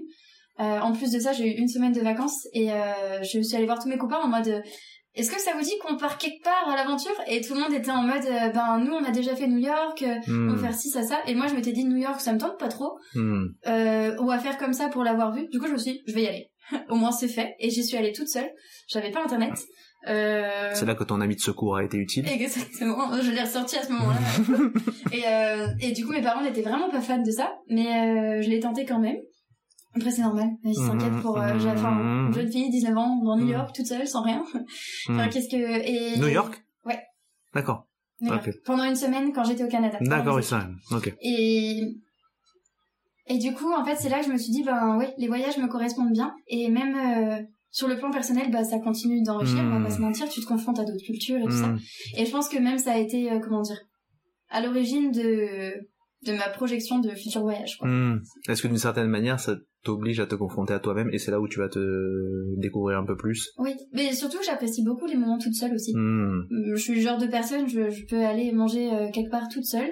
Euh, J'adore aller me promener toute seule, faire du sport toute seule. Enfin, Déjà avant ça, avant ces voyages-là, t'avais déjà cette J'avais déjà un peu ce petit truc-là. C'est vrai qu'ils se découvrent comme ça. Ouais. Et ben là, c'était encore plus, quoi. Je me dis, je me découvre, en plus, niveau prise de confiance en soi, parce Mhm. que j'ai pas énormément de confiance en moi. Et, euh, prise de confiance en soi avec les voyages comme ça, c'est, c'est incroyable parce qu'on se rend compte qu'on est capable de plein de choses parce que t'es forcément confronté à Mhm. des contextes qui te mettent un peu, tu sais, une espèce d'insécurité ou, enfin, dans des dilemmes, des, des complications, enfin, tu vois, un peu. Hmm. Du coup, c'est, Mais j'ai l'impression quand même de ce que tu me dis euh, que quand même c'est plus ton surmoi qui a pas confiance, mais dans les faits, ton moi et ton ton inconscient sont très sur deux vu que ça t'ob- il te lance, il t'oblige à faire des trucs que tu ne ferais pas euh, autrement, comme aller partir à l'aventure, en voyage, Mm. aller découvrir des populations que tu connais pas, parce qu'on va y arriver petit à petit aussi à Mm. d'autres trucs. Donc j'ai l'impression que c'est plus totalement subjectif ce que je vais te dire, hein, et c'est une analyse qui vaut tripette chez un thérapeute. hein. excusez-moi monsieur, est-ce que vous n'aurez pas fait les Mais- études de psychologie? Oh! Mais j'ai l'impression que c'est quand même plus de façade pour te protéger, un peu de l'anticipation négative, que euh, un vrai truc profond, parce que quand même, mine de rien, tu te fais confiance, t'as as fait un stage à 16 ans euh, que tu aurais pas fait autrement, t'es sorti quand même hors de... J'ai pas l'impression... Ta famille fait du social et tout ça? Pas du tout. Donc t'as fait quand même des choses qui te sortent carrément de ton contexte familial, ton contexte environnemental. Mm. Enfin, t'as fait des trucs énormes pour quelqu'un qui n'a pas confiance en soi, c'est quand même énorme. Ça prouve quand même que tu, d'une certaine manière, euh, t'es capable de faire des choses et tu te les prouves à toi-même. Vu que tu dis que tu fais des choses qui te confrontent à toi-même. En fait, si tu veux, euh, je pense que le manque de confiance, c'est pas. euh, En fait, j'ai ma nature curieuse et aventurière où je me dis il faut que j'essaye des choses. Hmm. Et euh, je- souvent, quand je commence, j'ai envie d'aller au bout et Mm. de et de m'investir pleinement. Mais en fait, c'est que de manière générale, euh, comment dire, je vais être peu sûre de de moi et c'est juste, je me dis, ah, je le tente. Tu sais, c'est un peu un saut dans le vide. Ouais, mais c'est ta, ta mécanique, c'est ton, Ouais. ton mécanisme de survie. Oui, sûrement. Mais enfin, pardon, c'est c'est les bulles. Ouais. Elle boit des, du kombucha. Exactement. Je vous aurais bien montré la bouteille, mais c'était pas possible. à l'audio, c'est compliqué, ouais. C'est une bouteille en verre. Non, Avec une belle robe. euh, elle a sorti sa robe de soirée, son 31. Exactement. euh, des couleurs un petit peu euh, chaleureuses. Bref. Euh, en fait, je sais pas comment t'expliquer le manque de confiance. C'est un peu... euh, Par exemple, tu vois, pour le format euh, comprendre Hmm. aujourd'hui, euh, pas forcément envie de, un peu, c'est un exercice de, un peu compliqué pour moi parce que Hmm. j'ai conscience de, alors ou alors je la rabaisse, mais de ma valeur. Et je sais que tu sais forcément autour de toi, tu trouves toujours mieux, tu trouves toujours pire, for- sans forcément avoir besoin de de dévaloriser les gens puisque tout le monde est sur le même pied. Mais ce que je veux dire, c'est que j'ai tendance à vite me comparer aux autres en disant Ah, je veux passer pour une débile parce que enfin en soi ah, attends attends il faut que je reprenne mes propos mais je sais pas comment t'expliquer mais de manière générale j'ai tendance à me dire mince je suis pas crédible dans ce que je fais Hmm. parce que j'y vais toujours avec un cœur plus ou moins léger et tu sais dynamique et juste genre heureuse de faire les choses genre euh, pareil pour euh, toutes les petites connaissances que j'accumule je creuse dans rien c'est juste que j'aime apprendre un petit peu par-ci par-là Hmm. mais je pourrais jamais tenir un long débat sur un sujet. Enfin, j'en ai peut-être un ou deux parce que j'aime vraiment ça, mais euh, je, je les ai même pas en tête là maintenant, tu vois, au moment où je débat avec toi. Mais, quoique, j'ai des idées, mais bref. Mais du coup, tout ça pour dire que, tu vois, c'est des trucs où, dès que je me mets en avant, je sais que je connais qu'un tout petit peu et je, et que je peux être maladroite et que du Mhm. coup, ben, j'ai pas envie de dégager à l'autre ce que je suis pas. C'est dans ce sens-là. Je me perds dans mes propos, c'est beaucoup Non, trop non, c'est bien, c'est- c'était mécanisme de défense, mais j'ai l'impression quand même que c'est ton moteur en fait. J'ai l'impression de ce que tu me dis. Encore une fois, je te connais pas, donc euh, je peux pas non plus. euh, mais de ce que tu me dis, ça a l'air vraiment clairement. euh, Il y a le moi de surface. Mhm. Quand je parlais de surmoi, c'est le moi de surface. Ouais. Et le moi profond, Mhm. Qui sont pas forcément en accord, mais mine de rien, comme tu sais que le moi de surface, il va pas être sûr, mais il dit je suis pas sûr parce que je ne sais pas finalement. Mhm. Le moi profond, il va dire bah attends, on va le tenter, on verra bien. Oui, c'est ça. Le tout, c'est d'arriver à rendre l'ensemble cohérent, mais euh, en tout cas, de ce que tu me dis, ça t'empêche pas de faire des trucs, quoi. Donc c'est vachement disons- chouette. Disons que ce- c'est pas un manque de confiance qui va faire que je. C'est plus une preuve de mode. J'ai l'impression que c'est plus de l'humilité, peut-être encore un peu avec un penchant négatif que de. Un vrai euh, souci de De confiance. euh. Bah, en tout cas, un truc handicapant. Mhm. Bah, en tout cas, oui, c'est vrai que pour le coup, euh, Chacun fonctionne comme il peut et comme il ça. veut. Hein. C'est euh, c'est le tout, c'est de savoir ce qui est le moteur Mhm. et ce qui est le frein. ouais. pour se développer. Moi, je sais que je fonctionne un peu comme toi. Bon, maintenant avec un peu plus d'expérience. Euh, là, monter ce podcast, je faisais de l'anticipation négative, mais moins parce que j'avais eu d'autres projets artistiques créatifs Ouais. qui ont échoué. Et donc, du coup, j'avais un peu moins la pression. Ouais. Parce que je les ai vécus, et mais j'ai pu aussi mettre en place des anticipations négatives qui me rassuraient, qui me disaient, tiens, au pire, ça se passe mal, Mhm. mais si ça se passe mal, ça veut dire quoi? Ben, ça veut dire que juste que je refais comme ce que je fais d'habitude, c'est-à-dire la même chose, ça, ça va, je vais pas perdre en fait. Je vois ce que tu veux dire. Et en fait, au final, c'est juste pour me protéger, pour me rassurer. Mais après, tu vois, le, ces anticipations négatives, j'en ai conscience, mais Mhm. peut-être davantage sur d'autres domaines. Hmm. Tu vois, par exemple, euh, quand j'étais à l'école, pour des examens où j'avais tendance à minimiser au max la note que je pourrais avoir, je me disais, bah, au mieux, euh, j'ai 9, alors que ça se trouve, j'aurais pu avoir du 14, mais c'était pour me préparer mentalement. Et là, j'en avais davantage conscience. Mais c'est vrai que c'est plus, en fait, dans les relations aux autres ou dans ce que je vais dégager et qu'on Hmm. peut percevoir de moi. C'est plus dans Ouais. ce sens-là. Oui, où- c'est ton stress personnel. Oui. C'est ta- façon de fonctionner. Là, j'avais cette discussion pas plus tard qu'il il y a deux jours Ok. sur la notion de comment on peut appréhender une nouvelle discipline, une nouvelle, euh, un nouveau domaine, Ok. dans la mesure où on peut avoir un certain âge ou pas, mais en tout cas, on a conscience que d'autres l'ont déjà fréquenté ce domaine Mhm. et que en plus, que d'autres l'ont même arpenté parce que je veux rester dans la métaphore, dans l'analogie, euh, et qui, pour certains, l'ont bien compris, ont réussi, ont, dévelop- ont réussi à se développer de façon, euh, ce qu'on pourrait co- considérer comme une réussite, un succès, et donc ça fout une pression. Donc j'ai compris ça en tout cas qu'on a souvent cette notion de comparaison par rapport à l'autre, Oui. mais il y a la comparaison constructive Oui. et la comparaison destructive. Chacun fonctionne comme il peut, comme il veut, d'accord? C'est euh, vraiment, je suis pas là pour donner une, une leçon de morale. Mais je me suis rendu compte que ce que je faisais, c'était ça. C'était au début, je me comparais négativement. Pareil, je me foutais la pression que, bah, si j'arpente ce domaine, là, le podcast, par exemple, il y en a tellement plus qui ont de meilleur matériel, qui le font mieux, qui le font de façon plus intelligente, plus structurée, plus, bref, je pourrais être dans la notion de, ça va me dévaloriser mais je vais plutôt me servir de la comparaison, maintenant que j'en ai un peu plus conscience, constructive, celle qui va me dire, oui, ils l'ont fait, donc qu'est-ce que je peux prendre d'eux qui correspond à moi, qu'est-ce qui touche ma corde sensible, comment je vais pouvoir développer cette corde sensible-là, de façon à ce que ça soit intelligible. Et donc, on avait cette discussion-là, et j'ai pu lui dire, parce que j'ai fait un chemin aussi là-dessus, un peu comme toi, où je me suis dit, bah, j'avais cette notion-là, mais je me suis rendu compte quand même qu'avec ma façon de fonctionner, si je procède par tâtonnement, si je procède avec étapes et faire des procédures et des choses comme ça, à défaut d'être le meilleur dans ma discipline, quelle que soit le sportive ou euh, Mm. créative, au moins j'ai pu dire j'ai développé une facette, une nouvelle facette de moi où j'ai pu la l'améliorer et me dire bah, ça au moins je l'ai fait. Et ça me rassure et finalement je me compare plus à l'autre à dire bah, lui il est champion du monde, moi je suis pas dans la compétition. Mhm. L'important c'est ce que ça me fait moi. J'ai découvert que ça me faisait énormément de bien de pouvoir développer de nouvelles facettes De ce que tu de ce que je suis. En fait, c'est juste que je m'améliore, peu importe si les autres font, et c'est tant mieux si ça peut être un- un- une communication bienveillante et constructive entre les gens. Ouais, c'est ça. Donc, euh, en fait, vraiment, grosso modo, la, la question de la, la renarcissisation, de le, développer son ego, son estime de soi, dans un sens positif, de revalorisation, pour dire que finalement, on n'est pas soit tout bien ou soit tout mal, on est vraiment entre les deux et on oscille en permanence, et que c'est quand même important qu'on développe une estime de soi pour pouvoir se développer et arpenter ce monde. Voilà. Ouais, c'est ça. C'était mon propos. C'était très intéressant. Donc ouais, je veux pas être trop euh, pontifiant et euh, voilà, c'est l'idée c'est que Non, mais c'est une, intéressant. une question en amène une autre. Oui, et puis même c'est intéressant de voir, tu sais, comment ça peut se projeter aussi chez quelqu'un d'autre, Mm. ces facettes qu'on peut avoir aussi Mm. chez nous. Ça permet Mm. d'illustrer un peu les propos, donc c'était... Mm. Non, j'ai bien aimé.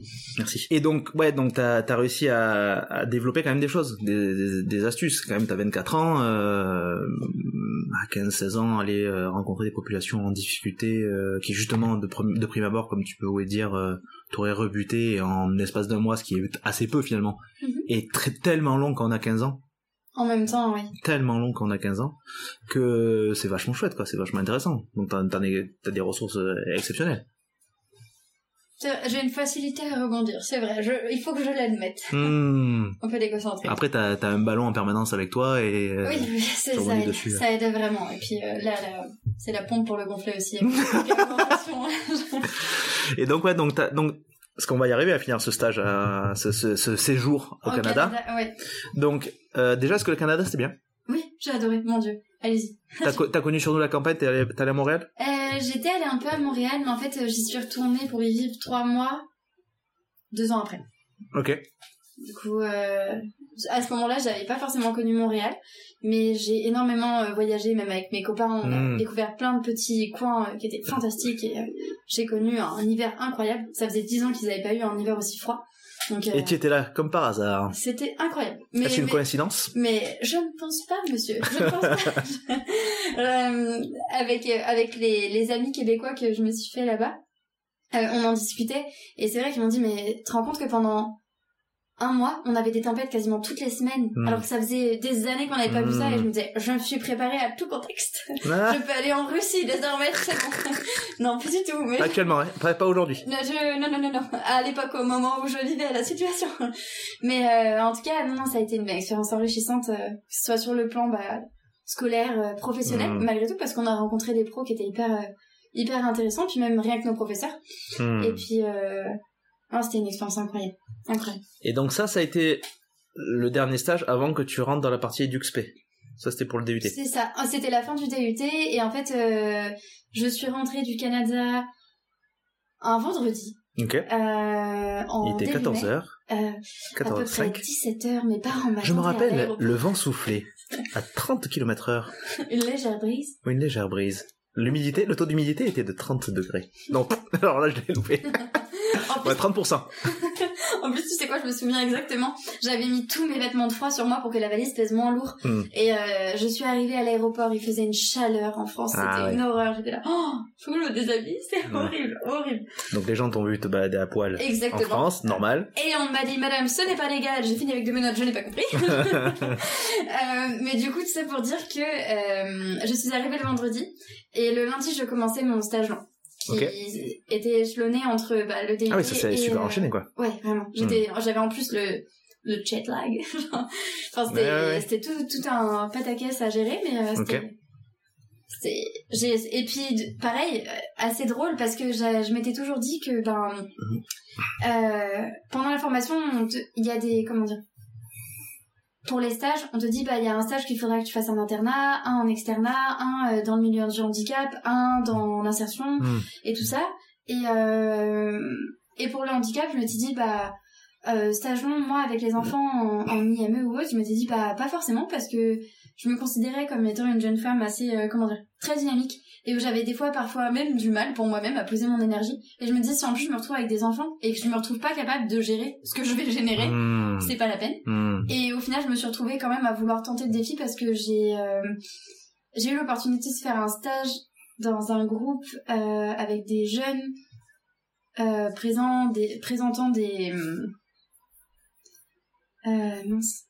Je voulais te faire le, le, le long terme, mais en gros, euh, enfin avec des, des troubles envahissants du développement, Ok. Des TED des TED. et pas TED Talk, comme euh, on peut le voir sur YouTube où euh, t'as les gens qui présentent des projets. Donc euh, et, euh, et je me suis dit ok, je vais le tenter, et ça m'a énormément plu. Ok. Donc j'ai fait mon stage long euh, sur. euh, au début, j'ai commencé avec une section euh, qui était avec, enfin, de la déficience in- intellectuelle relativement légère. Tu sais, avec des, des pathologies associées, des troubles associés. Enfin, euh, et donc j'avais commencé mon stage sur ça, donc en- de mai à juillet à peu près. Et en fait, en septembre, j'avais soit la possibilité de suivre ma ma référente, soit de rester sur le groupe mais avec d'autres référents. Et je me suis dit non, je suis ma référente, on va partir sur le, le groupe euh, euh, TED, du coup, Mhm. comme, comme on en avait parlé de base et que c'était son projet.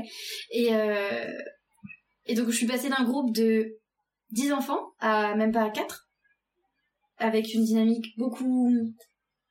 Enfin, complètement différente. Ouais, et ouais. ça a été pareil, euh, très très enrichissant. Et puis même, ça m'a... Enfin, au niveau de, de mes énergies, enfin, j'ai pu complètement travailler une autre posture. Enfin, c'était super chouette.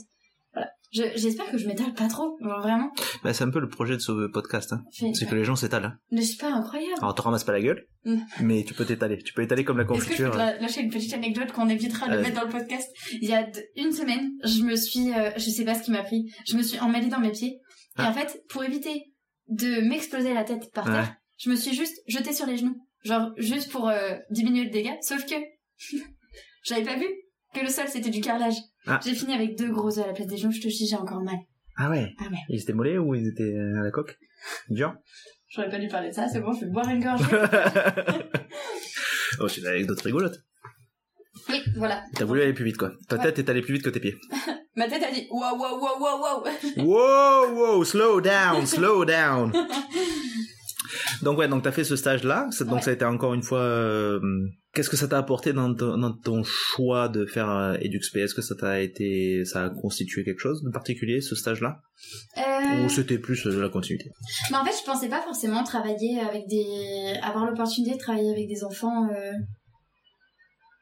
porteurs de TED? On peut dire ça comme ça? Souffrant de TED? Oui, souffrant de TED. Euh... Aussitôt. Ok. Et bah, je l'ai déjà dit, je vais me répéter encore. Mais étant de nature dynamique, c'était complètement autre chose pour Mm. moi parce que je me retrouvais avec un groupe qui où j'avais des enfants qui pouvaient par- parfois rester une heure assis sur une chaise et pour rien faire et juste parce que enfin qui moi en tout cas en apparence il Hmm. n'y avait pas d'activité particulière Hmm. et euh, et où, enfin ça venait chercher complètement autre chose chez moi et comment te dire? Avec ce stage je me suis dit ok milieu du handicap me plaît vraiment beaucoup et euh, enfin je m'y retrouve pas mal en tant que Mm. professionnelle enfin ça vient me chercher sur Ouais, plein de coup, choses et ça a été vraiment une bonne expérience mais malgré tout euh, quand mon stage s'est terminé et que j'ai eu mon diplôme le directeur m'a proposé si tu veux de remplacer une collègue en congé Mm. maternité euh, pour commencer le début d'année Mm. avec euh, pareil un groupe TED mais d'enfants plus jeunes Ok. et euh, excuse-moi et j'ai dit oui Et en fait après il y a eu une proposition de CDI et là j'ai dit non parce que je me suis dit que j'étais trop jeune et que j'avais besoin de découvrir d'autres milieux Hmm. pour être sûre que finalement c'était dans celui du handicap que je me retrouvais le plus. Et, euh, et en fait après ça j'ai enchaîné comment dire pas mal de remplacements un peu de partout dans des T'as enchaîné direct après le diplôme de bosser? Tu t'es pas accordé un temps à toi? Euh, non, pas forcément. J'avais, j'avais ce besoin de travailler. Enfin, j'en avais l'envie, ça me plaisait vraiment beaucoup, donc, euh, Mhm. enfin, j'avais, ouais. Donc j'ai, donc j'ai fait mon petit remplacement euh, congé maternité. Euh, donc dans l'institut où j'avais, Mhm. euh, j'avais eu mon stage. J'ai voulu Mhm. tenter de partir dans une autre ville, Hmm. euh, complètement différente et plus du tout dans la campagne de mes parents, Ok. euh, pour travailler dans, avec une fondation accompagnant la communauté LGBT, les jeunes majeurs. donc complètement autre chose, plus du tout le handicap. J'ai pu faire des remplacements aussi en ITEP. J'ai principalement jonglé entre des remplacements euh, dans ces deux types de structures. Et après ça, je suis, ça, sur même pas un an, après ça, je suis repartie au Canada pendant trois mois. Euh, pour essayer de me constituer un petit peu un réseau, pour visiter à nouveau parce que ça me manquait beaucoup. Et euh, pour voir si je voulais projeter de travailler là-bas en tant que travailleur Mm. social parce que c'est Mm. c'est vraiment incroyable la richesse qu'on peut trouver dans ce pays. Et, euh, et au final, j'ai eu un email me partageant euh, un programme de mobilité internationale pour les jeunes diplômés. Et je me suis dit, bon, oh si c'est pas parfait ça. Et donc j'ai contacté le secrétariat, j'ai postulé, j'ai été prise, euh, on va dire, pour passer les, les jurys de sélection Mhm. pour euh, faire valider mon projet. Et euh, en fait, donc tout s'est plus ou moins bien passé. Et à un moment, je reçois un mail me disant que la semaine, enfin dans trois jours, je suis attendue à tel endroit en France pour venir passer les jurys. Et j'étais en mode, à quel moment on me contacte à peine trois jours avant les jurys pour un Ouais. endroit en France alors que je suis au Canada? Ouais.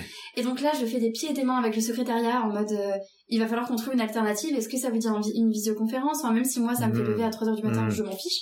Et j'ai essayé de mettre plein de choses en place. Ils m'ont dit non, non, c'est en présentiel. Et en fait, apparemment, ils avaient essayé de m'appeler euh, deux semaines avant en me laissant un message vocal, mais je me suis dit à quel moment ils font pas un mail avec? Mhm. Bref, j'étais très en colère parce que je voulais vraiment participer à ce Ouais. programme-là. Très frustrant. Exactement. Mm. Et euh, donc je n'ai pas pu intégrer le programme à ce moment-là, mais je me suis dit pas de problème. Je vais créer ma crédibilité en attendant d'intégrer le programme l'année prochaine. Donc quand je suis rentrée du Canada, je me suis dit ok, je vais reprendre mes remplats et je vais trouver un contrat pour partir en Irlande. Comme ça, je vais apprendre l'anglais pendant six mois où je vais l'améliorer parce que Mm. c'est une catastrophe. Et comme ça, euh, quand je postulerai en octobre pour le pour mon programme, bah, j'aurai davantage de crédibilité. Et puis même moi, je sais que je Mm. pourrais euh, Mm. davantage construire mon projet. Donc euh, ça a été tout mon petit cheminement. Puis euh, je suis partie six mois en Irlande, c'était incroyable. J'ai pris après un mois pour voir toute ma Mm. famille en Bretagne. Mm. Et ensuite, euh, j'ai eu l'opportunité de travailler dans certains établissements euh, dans, dans, une, dans une autre grande ville.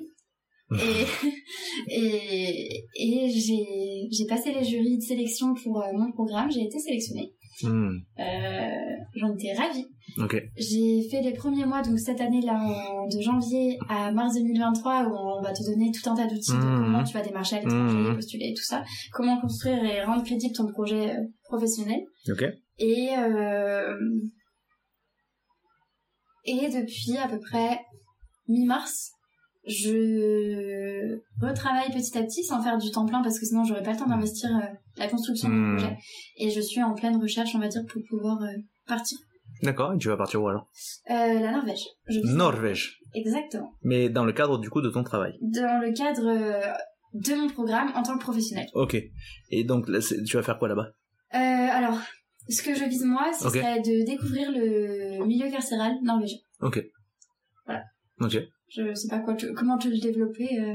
Ben, ça veut dire quoi du coup? Ça veut dire qu'en tant qu'EduxP, on a, tu vas travailler en tant qu'EduxP ou tu vas travailler en tant que maton euh, Euh, Tu vas alors, travailler en tant que, je sais pas, groupe de parole? Qu'est-ce que tu vas y faire? Alors, en fait, euh, il faut savoir qu'en Norvège, le système carcéral fonctionne sur le mode de...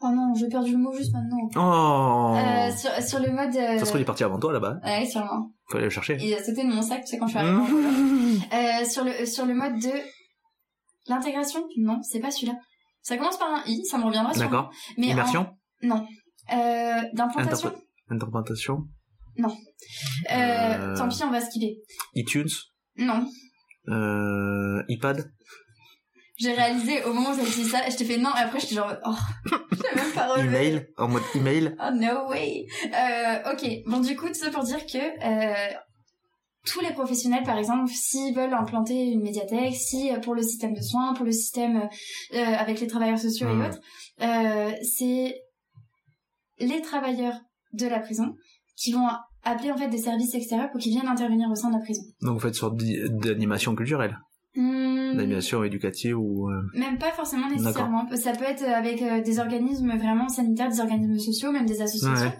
Et euh, même avec les municipalités et tout ça, où justement ils vont voir pour faire venir des in- différents intervenants, pour mettre en place différentes choses. C'est pas intégration quoi le mot. Non, non. C'est euh, c'est pour ça que je te dis, j'hésite avec le terme Un plan capillaire? Allez, c'est pas grave. Non, Excuse-moi, vas-y, continue. Donc, du coup, dans cette prison, ouais, donc on fait venir des gens extérieurs Ouais, pour pouvoir donner en fait la possibilité de diversifier les prises en charge des détenus et à leur sortie notamment. Exactement. C'est une idée de, de réinsertion. Oui, et il faut, il faut savoir qu'ils sont vraiment davantage basés sur le principe de... euh, comment dire Ils sont pas vraiment basés sur la punition. Mm. Je perds tous mes mots, c'est vraiment une catastrophe. La sanction, Mais la... non, vraiment. C'est vraiment pas le principe de la sanction, Ouais. mais ça va être euh, un principe de réhabilitation. Ouais, c'est ça. Ok. Donc, euh, bien. où ils vont vraiment travailler pour euh, Non, faire en sorte à ce que la personne, elle retourne à une vie sans crime, sans Mm. drogue, et que elle- il y ait une bonne réintégration en société. Ça c'est dur ça quand même, c'est un sacré challenge. hein. Euh, ah bah oui. Hmm. Et puis, euh, de manière générale, souvent les, les professionnels norvégiens, quand on a tendance à les interroger un petit peu sur euh, leur façon de, de, de se positionner par rapport à leur accompagnement et tout ça, la question qu'ils ont tendance à généralement poser, c'est euh, de demander un petit peu, ben, qu'est-ce que vous préféreriez avoir Mm. pour voisin La personne qui a été euh, privée de liberté pendant 10 ans, puis qui a été plus ou moins laissée là, Mm. sans grand accompagnement, et puis qui du jour au lendemain ressort comme ça, ou une personne qui, dès Mm. son entrée, on prépare la sortie en fait. Ouais, Et donc, euh, ça c'est bien ça. tout est enfin l'enjeu est là et Mm. c'est vraiment ça que j'ai envie de, de comprendre de voir un peu comment ça se met en place Mm. et de voir même moi ce que je pourrais apporter aussi parce que le but c'est que ce soit un échange Mm. et que c'est pas juste moi qui sois là à prendre des notes à apprendre plein de Mm. choses et que ce soit pas un échange euh, réciproque mais euh, voilà donc mon objectif ce serait d'intégrer une prison de basse sécurité Ok. euh, pour pouvoir Ça veut dire quoi basse sécurité? Donc ils ont deux systèmes de prison là-bas Mm. La haute sécurité donc Ouais. où là ça va être une prison que les détenus vont davantage euh, rencontrer, on va dire, au moment du début de leur incarcération. Ok. Et Tout euh, fermé, pas de sortie, euh, mirador, euh, barbelé, tout ça, ça veut dire? Euh, même pas autant poussé que Ah. ça, mais en tout cas, enfin c'est, disons que les libertés sont moindres. Plus restreinte. Exactement. Alors que par exemple en basse sécurité, ça va se faire pendant les deux, trois dernières années d'incarcération, Oh, et où peut y avoir des possibilités de sortie de prison avec des heures de retour Mm. obligatoires et tout ça. Hmm. Euh, vraiment où, par exemple, une prison qui est assez reconnue en Norvège, euh, ça va être la prison de Bastoy, Ok. qui est située sur une petite île où ben là il n'y a pas de barbelés, il y a pas de mirador. Hmm. Les officiers travaillent sans uniforme, sans armes, Hmm. et où en fait, les détenus vont avoir euh, des espèces de petites maisonnettes en colocation, Mm. et où euh, ben, ils vont travailler, ils vont avoir différents, ils peuvent avoir occupé différents postes, on va dire, sur la sur l'île pour veiller à son fonctionnement. Et donc c'est vraiment pour viser à à comment dire à développer toutes les compétences euh, ou alors les les remettre un petit peu en pratique aussi pour euh, pour enfin non les réveiller. Je sais pas j'ai pas le mot les, les stimuler, mais ce que tu me dis, c'est que, alors évidemment, on est d'accord que tout le monde ne peut pas prétendre à ce genre de- d'environnement euh, quand Mhm. on est détenu, mais euh, il y a quand même une notion de travail sur la confiance, leur permettre de développer une estime d'eux-mêmes qu'ils n'ont pas eu jusque-là et qui les ont peut-être amenés à faire de la merde. Euh, bon, tout le monde ne, pas, ne peut pas s'en servir et s'en saisir, mais euh, je vois vraiment le, la notion de réinsertion, réhabilitation, c'est vraiment ça. ça. et puis on Et- travaille avec de l'humain pas avec Ouais, un ça, acte qui a été ça. posé C'est ça.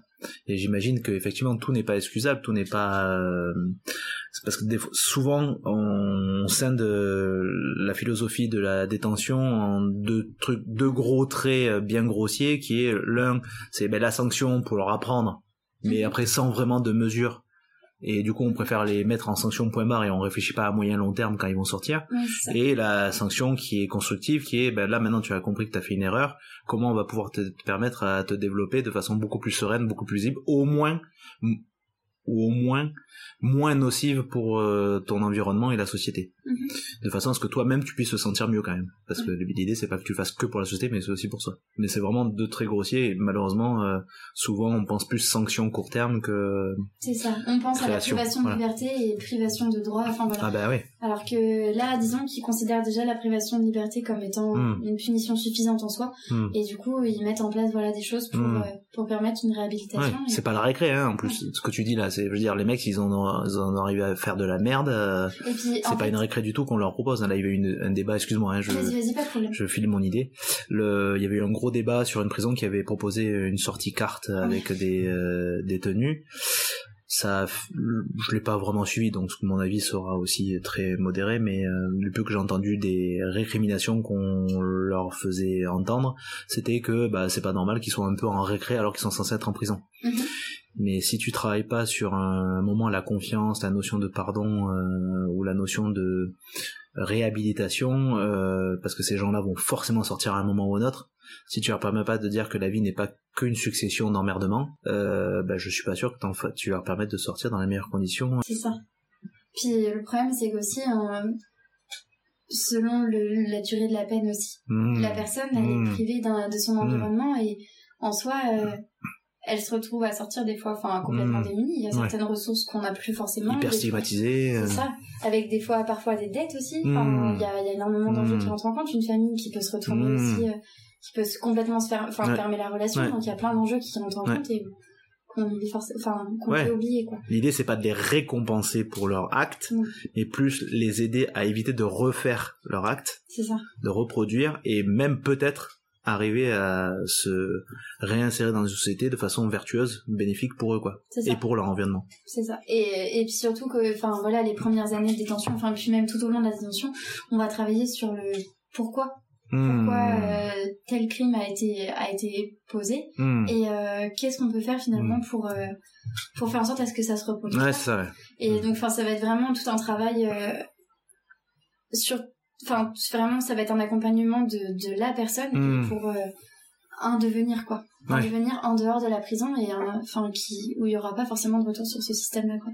Et puis même euh, les prisons de basse sécurité, pareil. En soi, euh, il suffit que la personne elle ait comment dire un geste complètement inadapté, ben elle retournera en prison de haute sécurité. Mmh. C'est pas, Oui, c'est encadré quoi. oui c'est ça, Mais c'est encadré de façon réfléchie. Exactement. En tout cas sur le papier, parce que du coup tu l'as pas encore expérimenté, c'est ça? Exactement. Ok. Ça va rester à découvrir. Ok. Et donc alors tu pars combien de temps? Euh, pendant six mois. Ok. Rémunéré? Euh, oui.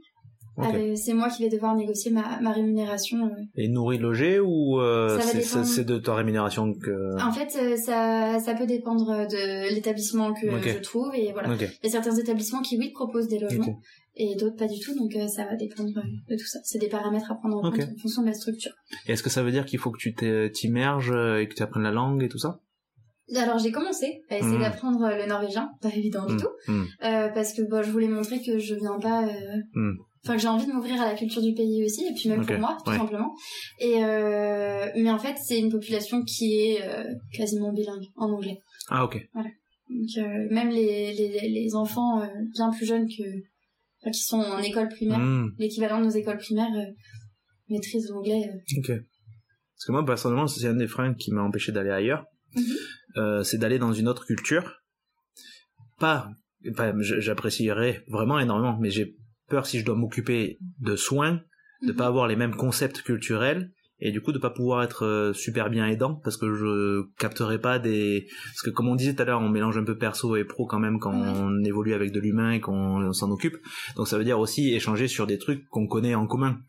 Et ne pas le savoir ou passer à côté et ne pas pouvoir euh, faire un lien par ce biais-là c'était un des trucs qui m'ont freiné euh, Bah, tu vois, je pense que ça peut être aussi une...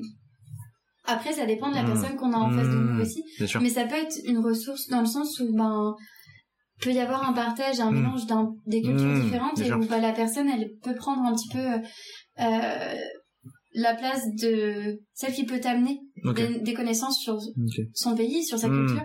Et du coup, ça peut la placer dans une position qui est aussi valorisante.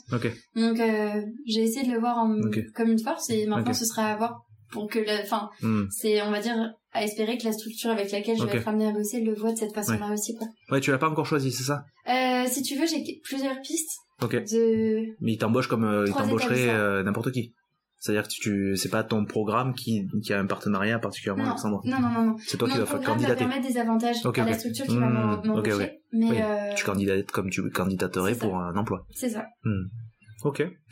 Et donc là, à quelques temps du départ, comment tu te sens? Pressé. Pressé. D'accord. J'ai j'ai hâte de pouvoir euh, mettre tout ça en place. euh, Trop bien.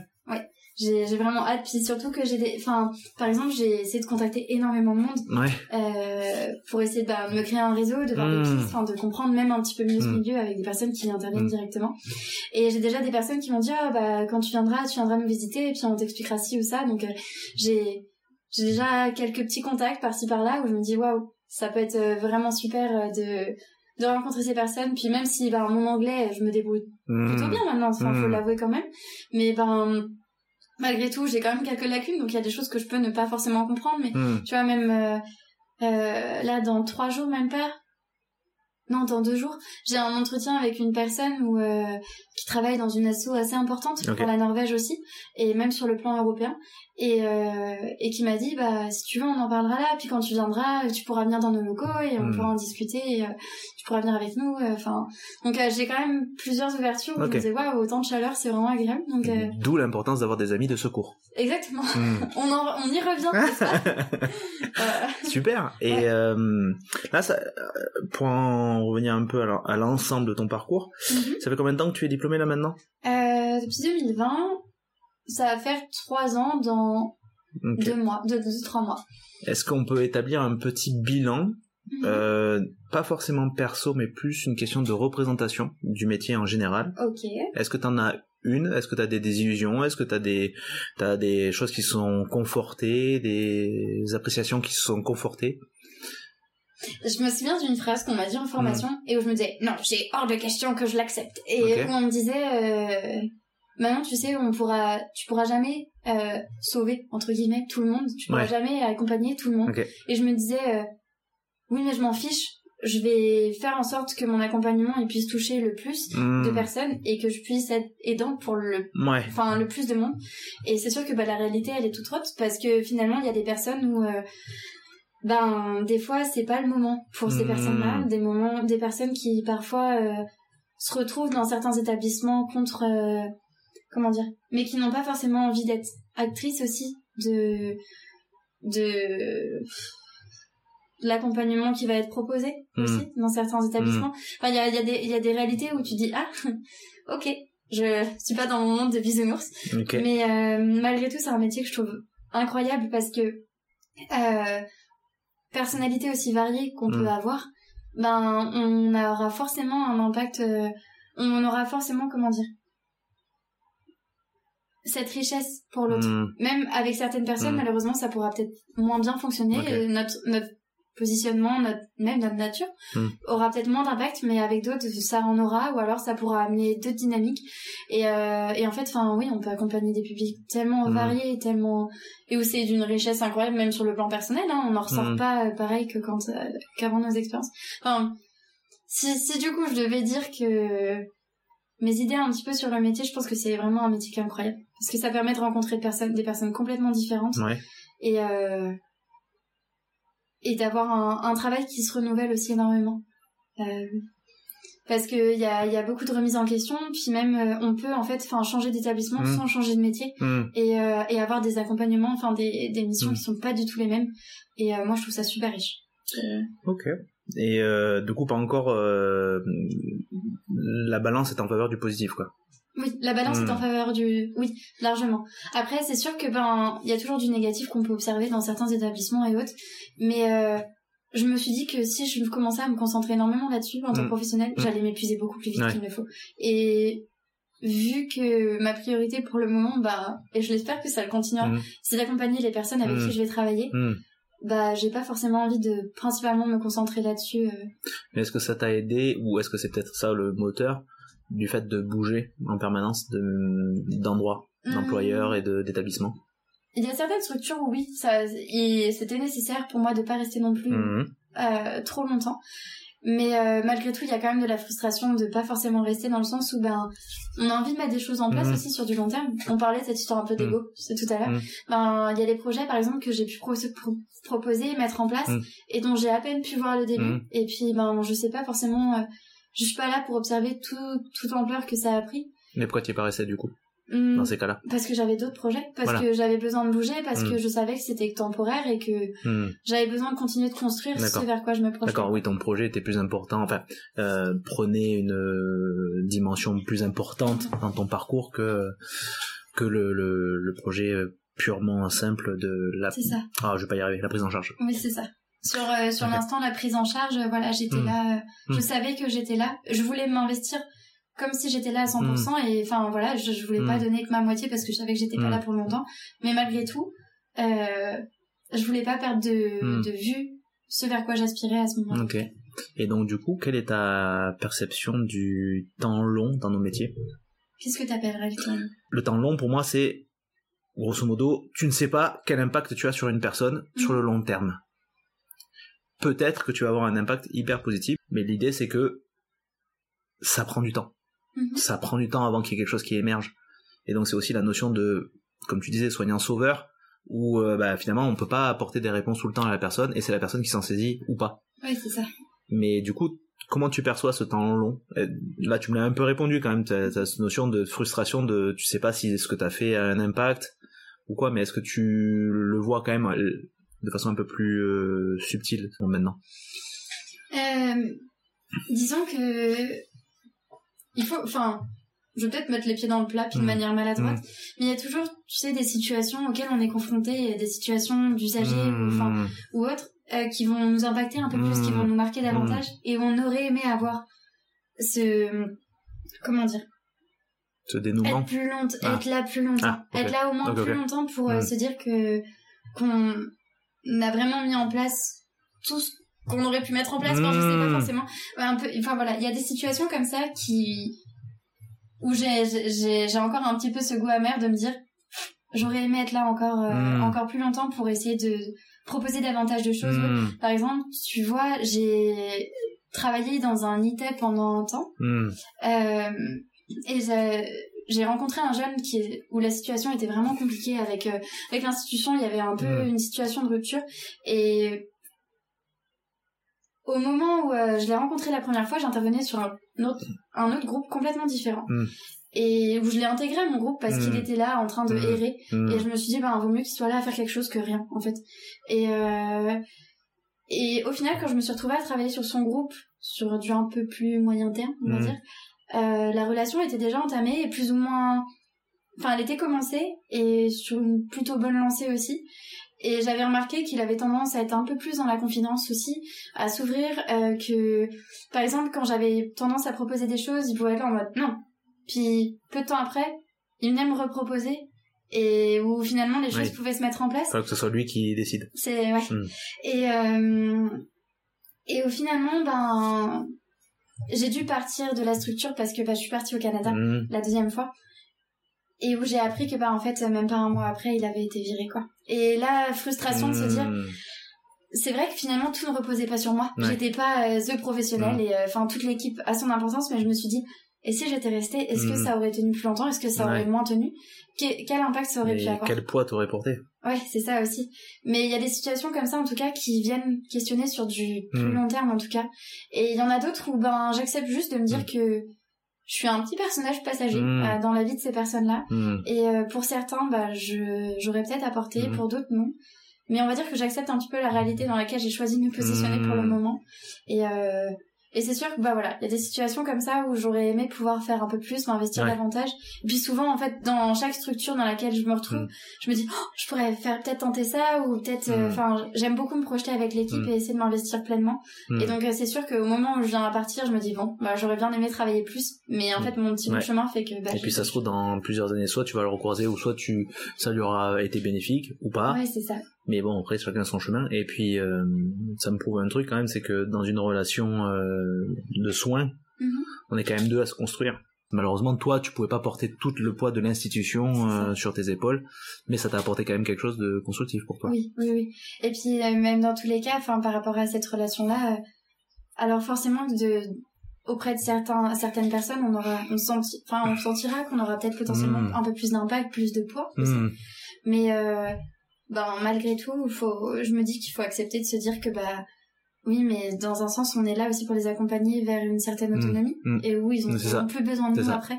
Donc euh, ben des fois, j'essaye de me dire allez, Ouais. Puis il y en a qui ont besoin de se casser la gueule sévèrement pour pouvoir euh, rebondir. c'est ça. Ah, j'ai écouté, euh, j'aurais écouté juste avant que t'arrives euh, un épisode de Ben Never avec des grands reporters et un mec qui fait des ah des un explorateur. Mhm. Et il y avait cette notion aussi d'accomplissement personnel, de, de réflexion et de comment on se développe. Et l'un, le grand explorateur notamment, disait qu'il avait eu un parcours chaotique, il s'est ramassé la gueule euh, violemment plusieurs fois dans sa vie. Mais c'était, s'il n'était pas passé par là, il ne serait pas là où il est maintenant, avec les aspects positifs. Comme négatifs, mais les aspects positifs prenaient plus le pas. Parce que du coup, il avait pu apprendre de lui-même, par lui-même et par la souffrance et par machin, Mhm. quelque chose pour pouvoir se développer.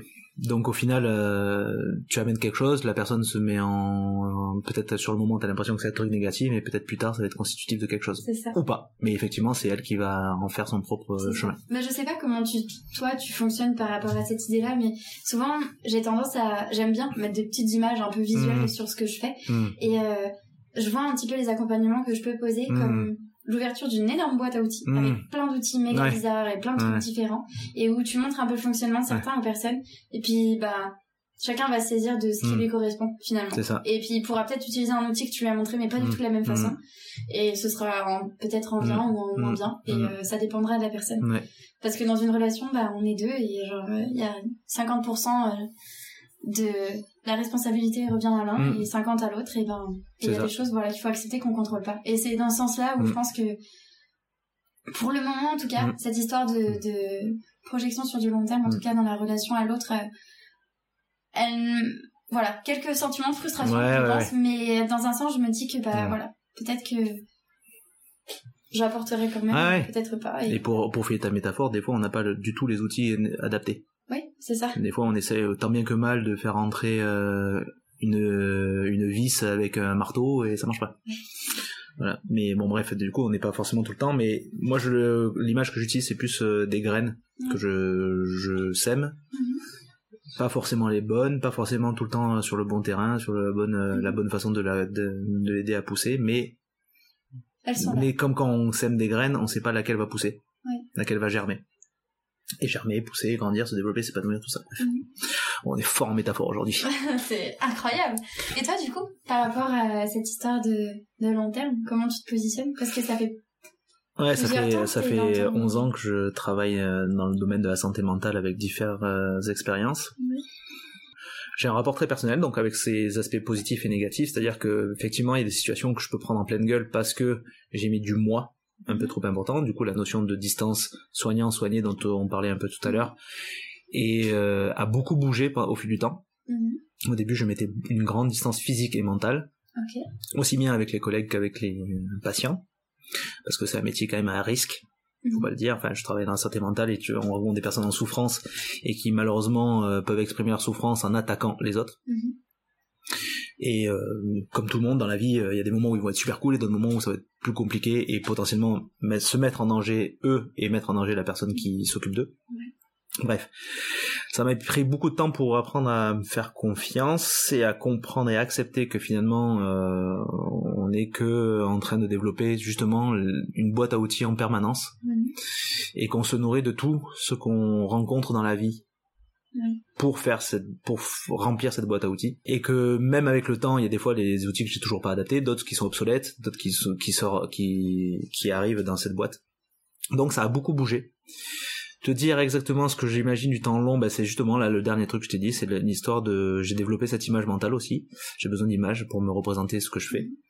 Et la notion de semer des graines, surtout que je travaille avec des enfants, Mhm. euh, a beaucoup plus d'importance. Avec les adultes, c'était beaucoup plus, c'était moins évident parce que ils sont constitués bon an mal an avec ce qu'ils ont pu, euh, ce dont ils ont pu se saisir jusque là, jusqu'au moment où je les ai rencontrés. Et moi-même, j'ai, euh, je suis en, en permanence en train de me construire donc avec des côtés faillibles Mhm. et des côtés bénéfiques, mais quand même faillibles, qui pouvaient parfois rentrer en résonance avec leurs dif- difficultés à eux. Ouais. Et donc ça peut générer des sources de conflits. Avec les enfants, c'est encore autre chose, c'est des représentations différentes, mais la notion de semer des graines n'a jamais pris autant son sens maintenant. Et en même temps, travailler sur la, un peu l'humilité de dire, ben, j'ai semé une graine, je sais pas laquelle va, va pousser, et ça se trouve, aucune des miennes va pousser, ça se trouve, c'est celle de- du collègue à côté qui va avoir rentré en résonance avec le gamin, Mhm. plus tard. La seule chose que j'essaie de faire, c'est de dire, euh, fais, fais-toi confiance avec le temps, euh, au gamin Mhm. et à moi-même. Au final, euh, comme on sait pas ce qui va se passer Ouais. dans la relation, autant se dire que quoi que tu fasses, peut-être que ça va avoir un aspect positif. C'est ça.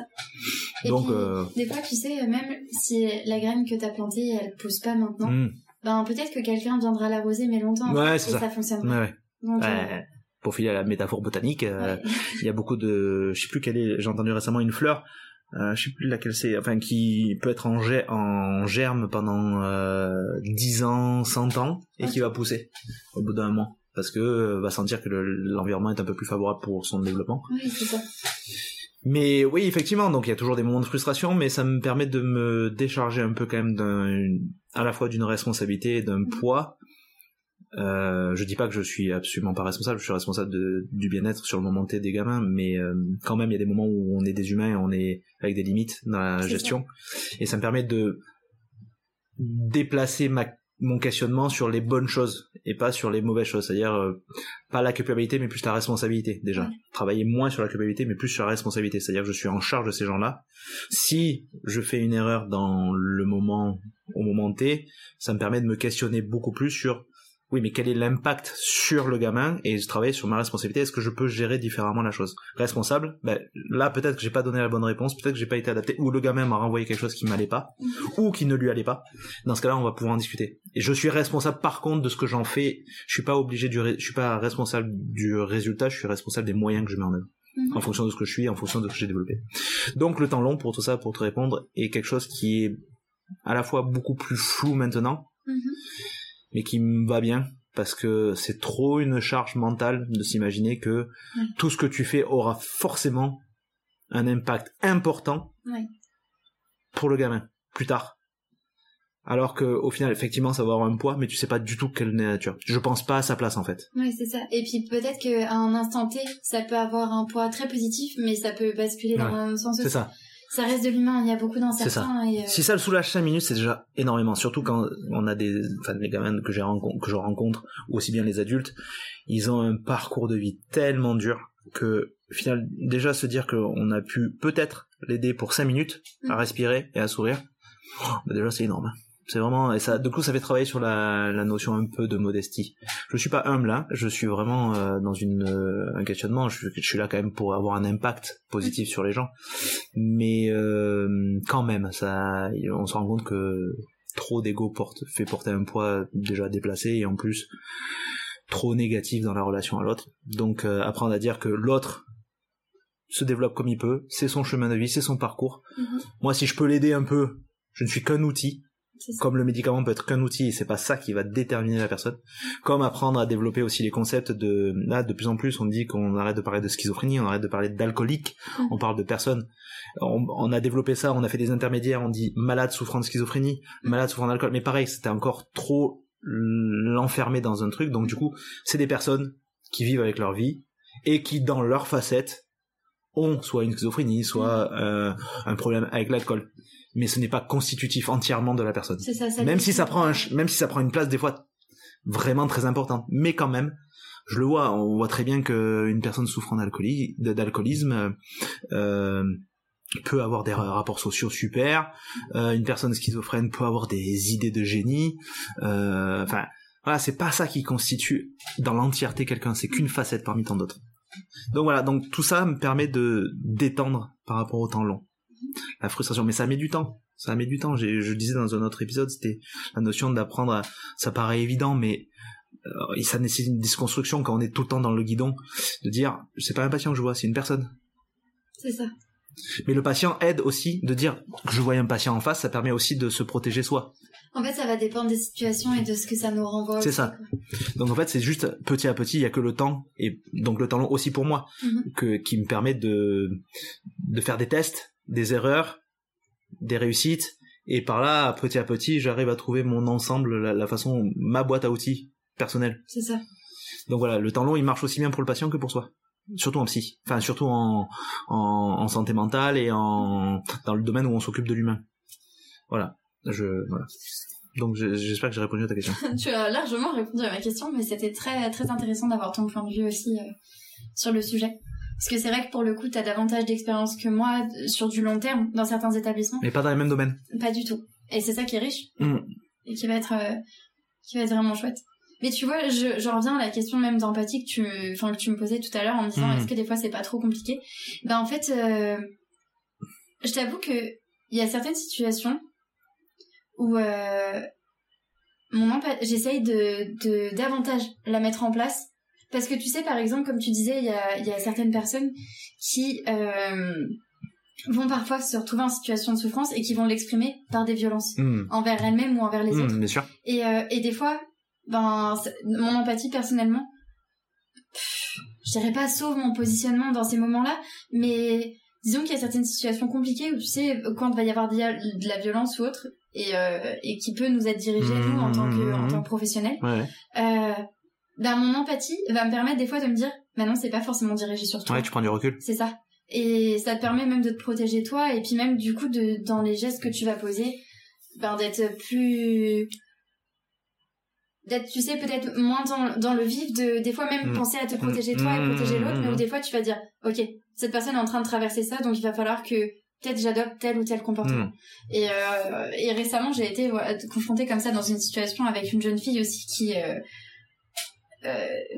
complètement en panique c'est littéralement jeté sur moi et Ok. euh, je suis pas un très grand gabarit je Mm. fais 1m54 Mm. et, euh, et sur le coup, je me suis retrouvée bah, assez impressionnée quand même, parce que bah, elle avait beau être bien plus jeune que moi, elle était Mm. presque bien plus grande que moi. Ok. Et où euh, sur le coup, j'étais en mode... Oh et puis euh, en fait, elle m'a attrapée par les cheveux.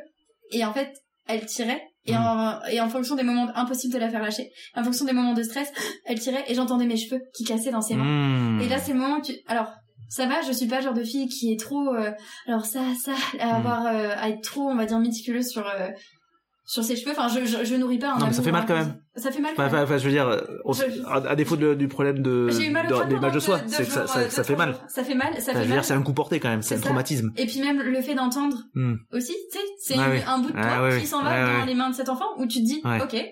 Et c'est le moment où je me suis dit, ok Manon, c'est pas contre toi, elle est paniquée. Elle est paniquée et ça va pas. Et euh, en fait là, ton but c'est de la calmer. Et ben en fait, pendant les deux heures qui ont suivi, euh, elle pouvait avoir des comportements un peu plus violents avec ma collègue, Mm. mais quand elle était avec moi, je, elle, je la ressentais beaucoup plus apaisée. Mm. En tout cas, elle était malgré tout dans une situation de stress. T'as réussi à rentrer en connexion un peu avec elle. j'ai réussi à davantage, euh, enfin cette- empathie, on va dire, m'a permis de, De te focaliser sur le problème essentiel et non pas ça. sur euh, un problème qui te fait sortir de la situation. c'est ça. Et puis sur ce que moi je pouvais être amenée à Ok. subir, j'étais en train de me dire, ben Mm. Là, là mon corps, il va être plus Mm. outil que mon corps. Ouais. Et des fois, c'est pas évident de faire ce genre de choses. et-.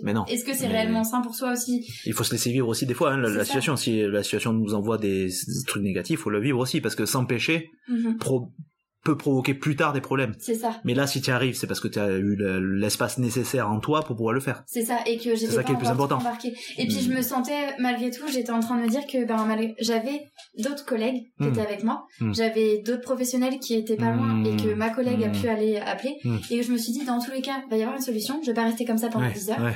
Et ça- on va finir par s'apaiser, mais dans tous les cas, me mettre Mm. en panique à ce C'est moment-là. sacrée force. Hein. Ça, bah, je t'avoue que sur l'instant, euh, après coup, je me suis dit, oui, bien, bien joué moi-même parce que, Mm. Oui, ça aurait pu envenimer la chose si Oui. t'étais mis à paniquer. oui, à paniquer, puis même, Mm. même à me mettre en colère parce que ça peut être hyper agaçant de, de- d'avoir de la violence contre soi, tu sais, tu peux, on sait pas comment les gens peuvent réagir en fonction de leur sensibilité aussi, tu vois. Moi, je, travaille un peu sur la notion de culpabilité quand on dans une situation de violence, Ouais. de, de ce qu'on peut nous renvoyer en tant que soignant parce qu'on nous met dans une position ascendante Mhm. vis-à-vis du patient. Je pense qu'on on mélange trop de concepts et je pense que et du coup on se culpabilise si on déconne ou si on machin Mhm. ou si on a trop d'affect ou si on a machin et je pense qu'en fait c'est juste j'apprends à être en adéquation avec ce que je ressens sur le moment c'est-à-dire que si je me sens en capacité de prendre du recul je prends du recul si je me sens en colère je me sens en colère après je, je sais que j'ai suffisamment d'expérience pour pouvoir le retravailler après donc là à ce moment-là en fait au-delà d'être euh, d'arriver à lui mettre de l'empathie Mhm. c'est que tu t'es mise en cohérence avec toi-même Ouais. et je pense que c'est ça le plus dur parce que ça m'arrive moi par exemple de de faire semblant de gronder un enfant de faire la grosse voix Mhm. et de mettre un terme ferme mais je suis pas énervé en soi mais parce que je suis cohérent j'ai décidé que j'étais comme ça et dans le moment où je suis vraiment en colère Mhm. mais je, je peux pas le contrôler. Donc si je le refous, ça va être pire. Donc l'idée c'est d'être en cohérence. Et c'est ce qui me permet de travailler. Parce que si je suis pas en cohérence avec moi-même et que je me juge et que je me flagelle, même pour exprimer de, de la joie, parce que ça m'arrive de, de faire un gros câlin à un enfant, le début quand j'ai commencé en pédopsie, faire un câlin à un enfant, c'était pas envisageable vu que j'ai travaillé en- avec les adultes où il fallait pas forcément les toucher, ou c'était en tout cas pas bien vu. Et ça c'est dommage parce que euh, prendre quelqu'un dans les bras, c'est source de réconfort énorme Oui. Ça permet de la personne de se remettre dans son corps et compagnie, bref. Donc travailler sur le pourquoi je fais telle chose en fait, c'est surtout ça. Et comment je peux être cohérent avec ce que je vis sur le moment. C'est ça. Et euh, effectivement, dans l'absolu, si on arrivait à être tous zen et stoïque et euh, dire oui, ben voilà, cette personne euh, Mhm. a ses problèmes et ce qu'elle me fait n'a pas d'importance que pour ce, pour Ouais. ce- la- elle, ce serait super. Mais Mais je trouve ça, je je trouve génial, c'est que t'aies eu cette force-là. Mais c'est pas pour autant que les autres qui auraient par exemple paniqué ou seraient énervés auraient à se sentir coupables. C'est juste qu'on ressent ce qu'on peut. Et mais c'est d'autant plus génial que toi t'as réussi à prendre du recul sur ça. Bah, disons que ça a été une Je force. sais pas si j'étais euh, très clair, mais, non, je- mais ce que je veux dire, c'est surtout permettre aux gens de, de comprendre que s'ils peuvent faire un truc super, ils Mhm. le font. Enfin, s'ils peuvent arriver à prendre les choses avec recul, avec euh, toute plein de réflexions, c'est génial.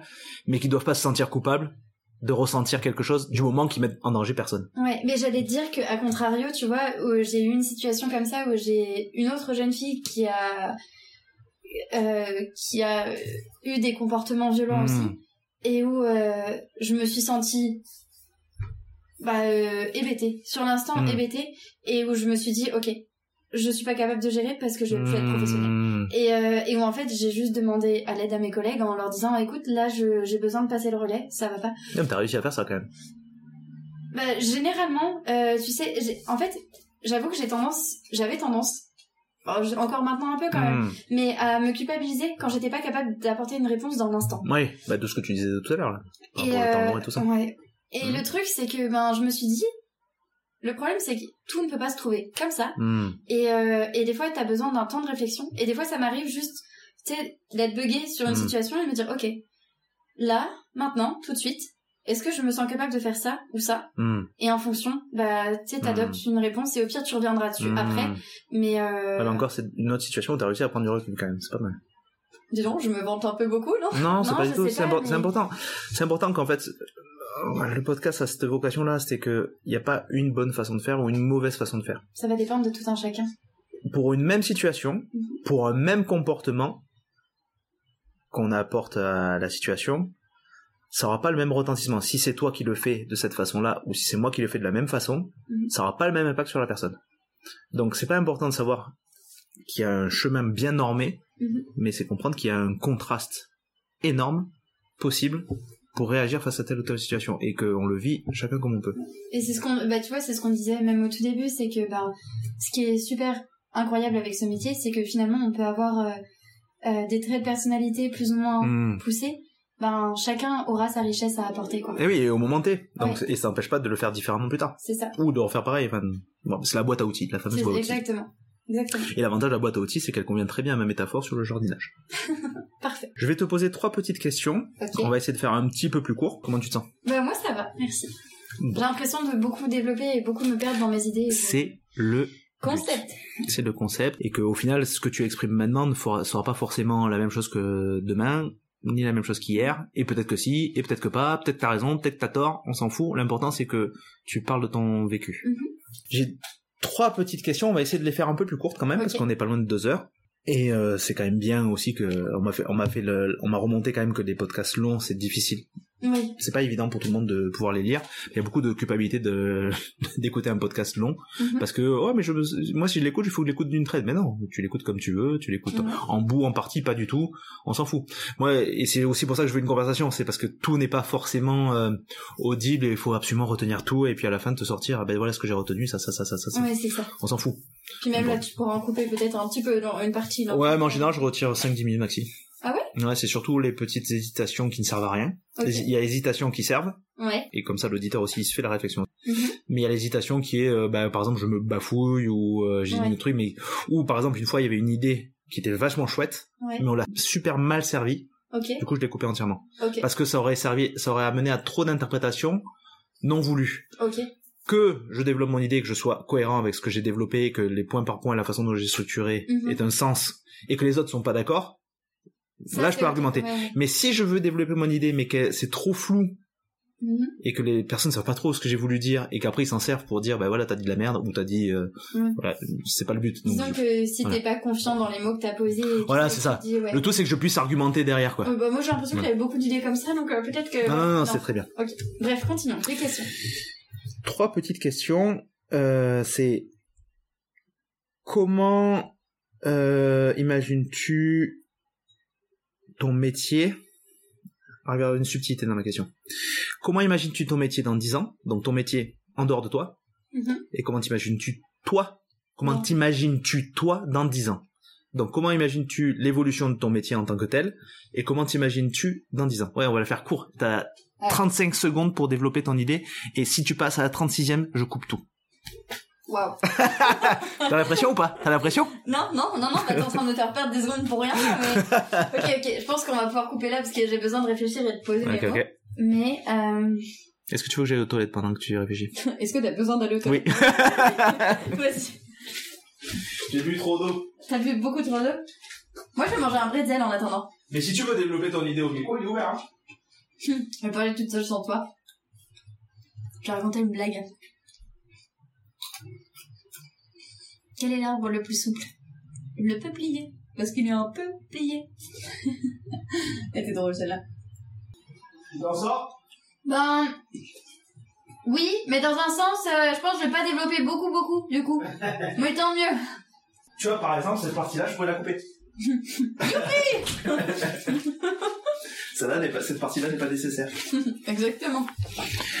Je vais te dire les trois questions que je vais poser. Mhm. Comme ça, tu, déroules comme tu l'entends. Donc c'est comment imagines-tu ton métier dans 10 ans et comment t'imagines-tu dans 10 ans? Ça, c'est une question. Ok. Par in extenso, pour employer des termes, Mhm. qu'évoque pour toi le terme soignant? Et troisième étape, c'est, ça c'est la première fois que je le fais dans l'épisode, quel thème, quelle question souhaiterais-tu entendre être abordé pour les prochains épisodes? Ok. Feel Euh, free, bac à sable. Super, ah bah alors là, je vais avoir du truc à couper. Non, je... euh, comment je vois mon métier dans 10 ans? Bah, je sais que le métier d'EduxP, il tend davantage à se retrouver un petit peu dans les bureaux. Un peu plus en tant que coordo et tout ça. Ok. Et euh, par rapport à ça, j'avoue que ben, pour le moment, je me sens pas prête à quitter les publics. Moi, je me sens bien à travailler avec les personnes. Du coup, au niveau de ça... Tu veux euh, dire plus de terrain, moins d'administratif. c'est ça. Hmm. Euh, je suis pas du tout contre euh, construire les, les, avec les personnes leurs projets et, euh, et les rédiger et travailler autour de tout ça, proposer des projets aussi où je vais écrire euh, de long en large ce que je veux mettre en place. Il y a pas du tout de De problème. longtemps large. Exactement. Hmm. D'accord. Non, je suis coquin, excusez-moi, je suis pas, je suis pas, je suis pas équipe là. De, donc j'ai bien entendu, de long en large. de long, de longtemps large. De long en large. Allez, ça marche. Euh, Donc par rapport à tout ça, je j'avoue qu'une petite partie de moi espère que la partie administrative ne se développera pas trop et que le titre d'EduxP euh, continuera à, à pouvoir euh, avoir sa place sur le terrain. Hmm. Et après, même si dans tous les cas, euh, ça venait à être le cas, à, à tendre sur beaucoup plus d'administratif, euh, j'espère pouvoir euh, continuer à investir du temps pour le terrain parce que c'est important. C'est quoi, pourquoi il y a plus d'administratif? Euh, ben, J'ai fait une quatrième question du coup. une quatrième question. Oh, super. Je sais pas, Il me je pose, sais pas. il je me pas. pose des cols, moi. J'étais venu là pour manger des bretzels et puis bon, Un accent euh, bourgeois, aristo. D'accord. ça m'arrive de temps en temps un petit peu, tu sais. Ça y est, on est en confiance, j'ai j'ai enfin la vraie personnalité de Manon. Ah voilà, je, je peux même faire l'accent québécois. Non, c'est faux, je ne suis En même pas temps, elle est venue à cheval et il y avait un palefrenier euh, qui l'a, un écuyer, pardon, non, un écuyer qui l'accompagnait et qui a rangé le cheval dans la stalle. Exactement, donc euh, depuis je me la pète un peu. Euh, non, après par rapport à... J'ai déjà oublié ta question. Pourquoi, d'après toi, il y a un peu plus d'administratif? Mais on peut ne pas l'aborder. Hein. Je, Bah écoute, tu verras si ma réponse est suffisamment pertinente, mais je pense qu'elle ne sera pas. je vais réfléchir. ouais. Ouais, Ouais. je, me prépare. Ouais. Mais euh... bah tu sais, déjà l'accompagnement d'aujourd'hui n'est pas le même qu'il y a quelques années. Beaucoup de professionnels le disent que par exemple il y a plus de réglementation aussi sur beaucoup plus de choses. Euh, rien que des fois, euh, si on veut faire des ateliers cuisine ou ce genre de Mm. choses, ben en fonction des structures, ça va pas du tout être la même chose qu'il y a quelques années que ça. Hmm. Donc, euh, ben, beaucoup plus, peut-être un petit peu de papier à remplir, de suivi à remplir, de, de prendre note de tout ce qui vient à se passer et, enfin, comment dire. Je t'avoue que j'ai un peu fui des structures Hmm. où on il y avait des. T'essaies d'aller dans le, côté organique de ton métier, quoi. Ouais, moi j'aime être Hmm. avec les personnes. Et J'aime être, être avec les personnes et euh, sans ça, je pense que j'aurais du mal à être complètement épanouie, donc complètement la professionnelle que je vais être. Donc, euh, Et ça veut dire que dans 10 ans, tu feras quoi? Bah ça c'est une bonne question. 10 ans, c'est un, c'est un chiffre pour donner un truc de long terme. Pour de- Bah écoute, déjà même dans un an, je sais pas trop. Hmm. Voilà, donc je sais pas si la Norvège, euh, si le milieu carcéral m'aura plu. Je... Mais je t'avoue que Est-ce je- que tu te verrais poser dans un même métier, déjà? Oui. Parce que vu que t'as beaucoup bougé. Ça, oui, j'en aurais Pas besoin. dans un même endroit, je veux dire, pas dans un Oui, même... oui. Mais j'ai j'ai hâte même de d'avoir un peu. Mais tu vois, malgré tout, je me suis donné une idée de 2-3 ans. Euh, à chaque fois dans une structure et euh, autour de ces périodes-là, alors même Hmm. avant ou après, hein, Hmm.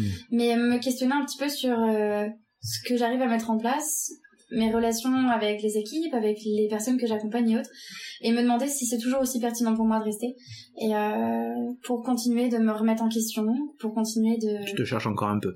Ouais, c'est ça. Et Mhm. puis et puis même sans parler de ça, de tu sais, euh, j'ai déjà vu enfin des professionnels qui étaient dans des structures depuis Hmm. 20, 30 ans Hmm. et où euh, ben pour certains euh, leur mise en question elle était vraiment incroyable et ils faisaient encore des choses de enfin complètement complètement folles et où tu dis ben ils restent pertinents dans leur accompagnement mais d'autres professionnels qui où tu sens un épuisement aussi. Ouais, ils sont enlisés. C'est ça. Et euh, et moi j'ai envie de continuer d'être la professionnelle dynamique que je suis et euh, enfin que j'espère être en tout cas. Ouais. Et et genre Ouais, ouais. et euh, mais tu vois, enfin voilà, donc euh, je je sais pas du tout où je serai dans quelques années. Ok. Pour l'instant, c'est une, dimen- une dimension. Tout ce Que qui je- est temps long, c'est compliqué pour l'instant de, de, euh, de ouais, c'est ça. Pour le moment, je je sais pas. Je te sais pas. C'est ça. Hâte, Mais avec des choses quand même euh, qui sont quand même euh, suffisamment étayantes, hein, tout tout ce que t'as fait là. Disons que j'ai un peu un Étayante, ça veut de- dire juste qu'il lui permet de se développer, de s'épanouir. Merci. Hmm. Est-ce que t'as sorti le dictionnaire en t'ai vu, moi, c'est ça, ouais, c'est ça. vu, mais moi je. En soum soum. Il y avait le périscope qui est sorti et tout. ouais. Exactement, euh, ça fait tout, tout, tu fais vachement bien le périscope. Ah ouais, tu... Ah ouais, Ouais, je suis j'ai- des belles imitations. Ouais, euh, Je... Merci beaucoup. J'allais prendre ma voix le, le, le où je fais la main, mais je, je me suis dit que non. Bref, euh, du coup, et tes autres questions, euh, je les ai déjà oubliées. Donc, le, donc pour ce qui est des 10 ans, je résume, tu m'as dit que là, tu as l'impression quand même que le métier prend une dimension administrative assez importante, Ouais. mais qu'il reste encore des endroits où il y a de l'organique, où il y a du terrain, et que Mhm. c'est possible encore de faire. Tu sais pas trop comment il va évoluer, dans quel Ouais, sens. De toute façon, ça dépendra des euh, politiques euh, sociétales. Et puis nos publics évoluent aussi. Voilà. Et en deuxième euh, chose, tu m'as dit que toi, tu savais pas trop euh, ce que tu ferais dans 10 ans, parce que pour l'instant, tu es quand même en train de tester pas mal d'endroits et un peu de recherche, mais en même temps, ça te permet aussi de te développer, de t'épanouir, c'est ce qui te correspond à toi personnellement. Puis de développer les outils aussi. Ça te permet de voyager aussi. euh, Voyager même sans forcément être dans un autre pays, mais tu voyages entre différentes Mhm. structures majeures. C'est ça. Ok, et là, donc la question qui suivait, c'était, euh, c'est quoi être soignant pour toi? Euh, pour moi, être soignant, euh, ça va être... alors déjà, si je prends soignant au terme un peu professionnel, Mhm. euh, ça va être d'accompagner quelqu'un qui se retrouve dans un moment de sa vie où euh, il y a une difficulté, Ok. euh, qui en ait eu avant ou pas, mais toi, Mhm. t'arrives en tout cas à cet instant-là, Mhm. et où tu vas, avec l'équipe avec Mhm. qui tu es, avec les professionnels qui t'entourent, avec même les pairs de cette personne, essayer d'apporter des choses pour que ben ce moment de difficulté euh, soit atténué ou alors Mm. que la personne puisse en sortir pour euh, ne plus avoir besoin de toi plus tard. Alors Mm. malheureusement, on a des publics qui vont avoir un parcours institutionnel euh, Hmm. ben, tout au long de leur vie, malheureusement ou heureusement Mm. pour eux aussi. Mm. Enfin voilà. Mais pour moi, c'est faire un bout de chemin avec l'autre, avec l'autre et où tu marches à côté, tu marches avec et puis et avec tout ce qui nous entoure et où tu toi en tant que personne, tu vas lui apporter, puis Mm. lui va t'apporter en retour Mm. et Ça, c'est l'image mentale que tu te fais, Ouais, du coup, qui t'aide. c'est un chemin euh, un chemin à faire ensemble, on va dire avec Super. tout ce qui va autour. Très bien. Et donc, pour finir, Mhm. Est-ce qu'il y a des thèmes ou des questions que tu souhaiterais entendre être abordées dans les prochains épisodes? Parce que ceux d'avant, c'est un peu compliqué de revenir en arrière pour leur poser des questions. Oui, c'est un peu à moins que tu fasses un épisode le retour Voilà. et que tu confonds tous les invités. Mais dans les faits, dans les faits, c'est un vrai truc que je me questionne. Je sais pas encore comment va, quelle forme va prendre la seconde saison ou la saison 3 parce que là, techniquement, je m'étais fixé 12 épisodes pour la première, la première saison jusqu'à juin. Et tout ce qui vient en plus, là, toi, t'es le 15e épisode. Ok. Toi, personnellement, tu es le 15e Je épisode. suis numéro 15. C'est écrit d'ailleurs, tu Euh, il est très possible que ça soit à la rentrée en octobre ou tout comme ça. Ok. Euh, parce que je, bon, la notion symbolique de mettre une, une, une coupure entre euh, Mhm. tout temps, tout dépendra si j'arrive à faire suffisamment d'épisodes pour constituer une deuxième saison. Ok. Bref, donc tout ça pour dire que dans les saisons futures, selon comment marche le podcast au niveau aussi bien audience que au niveau euh, réseau que je me Ouais. fais, parce que là ça a quand même commencé à grandir quand même pas mal, mais voir quelle va être sa limite, euh, il est possible que je fasse revenir des gens. Ok. Soit c'est en permanence en train de prendre des nouveaux euh, intervenants, Mhm. parce que de toute façon même si avec un même métier, euh, il y a mille choses à dire différentes selon la ça. personne. Soit c'est faire revenir des gens, soit ça va être un petit truc mélangé de tout ça. Ok. Je sais pas du tout. Là, au niveau créatif, je sais pas du tout. Bah, Donc, t'as ouais. pas mal de possibilités qui Voilà. s'offrent à toi quand même. Mais euh, donc ouais, donc effectivement, poser la question que je te pose là maintenant pour être réabordé avec des aussi bien des nouveaux que des anciens. Mais, ouais. Ok, du coup, quel, euh, quel type de question euh, ou J'ai quelle que thématique euh. Bah, Alors, on va couper, parce qu'au moins, ça me laisse le temps de réflexion. Mais... Tu veux que je chante pendant ce temps? Est-ce que t'as envie de chanter Euh, Attends. Je vais manger Euh, mon bretzel. Euh, mais putain, je- le problème c'est que j'ai la chanson d'Adèle dans la tête et j'ai plus, j'arrive plus à la, j'arrive plus. À... C'est ça, hein c'est exactement ça, non? Exactement, je sais pas, mais... Mais elle m'a appelé, elle a fait Hello, it's me. You? En fait, c'est quoi ça me fait penser à une comptine? Que j'ai T'étouffes pas avec le même. hein que j'ai écouté qui disait euh, mon problème c'est qu'elle est en anglais et souvent j'ai un petit moment d'hésitation avant Mm. d'oser faire mon petit Mm. accent mais euh, qui disait euh... j'ai je chanter mais sais en mode euh, qui c'est qui a pris le cookie et du coup c'était est-ce le coq qui a pris le cookie et genre tout d'un Ah. coup ça fait qui ça En anglais? Ouais. Le coq qui a pris le cookie. Mais le coq, c'est pas coq en anglais, c'est roaster.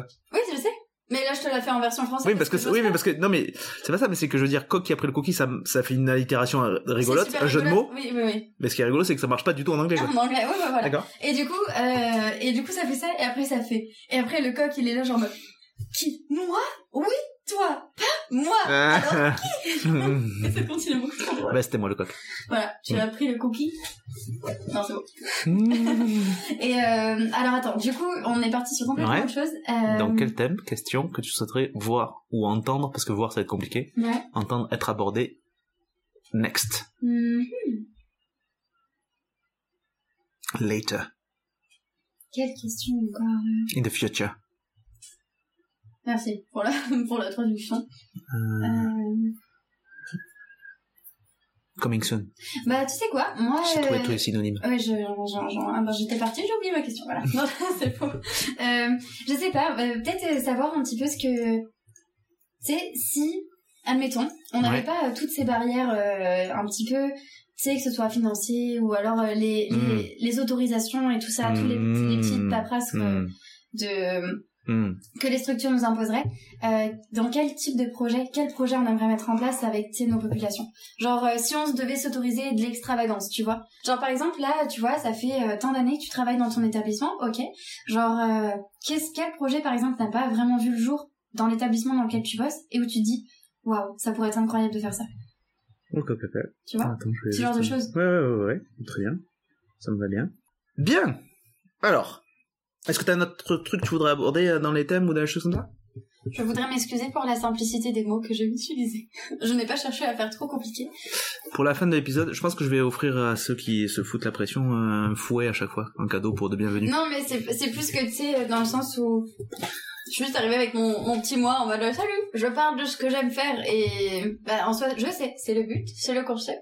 Mais malgré tout, enfin, peut-être que certaines personnes auraient pu rechercher un peu plus de, de matière, finalement, un peu plus une- concrète et intéressante. Il y a une phrase que j'aime bien employer euh, ce temps-ci avec les gamins dont je m'occupe, qui, quand ils se dévalorisent énormément. Mhm.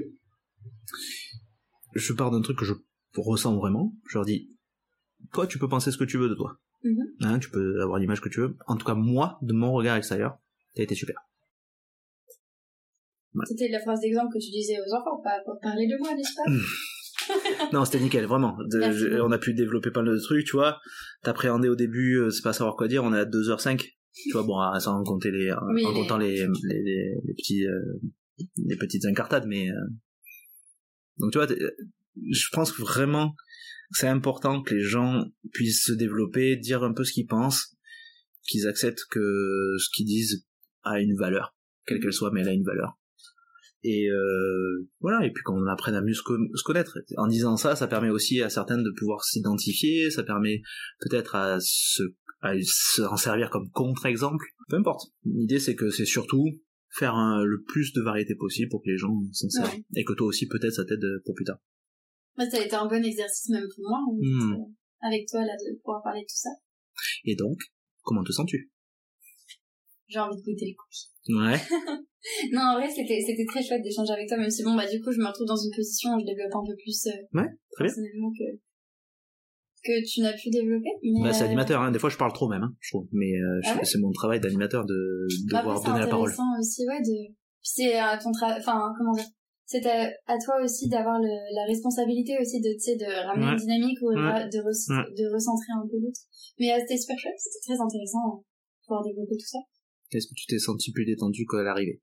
Oh oui. À la fin. En fait, en soi, j'étais, j'étais un peu stressée vraiment au début, euh, plus le fait de micro et de me dire, bah, je sais que je suis maladroite dans hmm. mes mots. Après, je me suis dit, dans tous les cas, je, il y a un moment où je vais relâcher et où je serai moins vigilante. Donc, en fait, euh, autant l'accepter dès le hmm. début, quoi. Donc, euh... Et en plus, c'est faux. C'est, tu ne sais pas que tu es maladroite. Tu as l'impression que tu es maladroite. Ce n'est pas la même chose. Peut-être, oui. Hmm, certain toute conversation n'est pas faite euh, avec un script déjà prédéfini. Oui, non, ça c'est évident. Dis avec tes mots. En fait, t'as dit les mots qui faisaient le plus sens pour toi. T'as utilisé les mots qui faisaient le plus sens pour toi. On s'en fout que ça ne corresponde pas à une norme. Et puis euh, même, en dehors de ça, ça a été très clair ce que t'as développé. Ok, je te remercie. Parce que je sais que justement j'ai tendance à... Non, très bien. Très bien.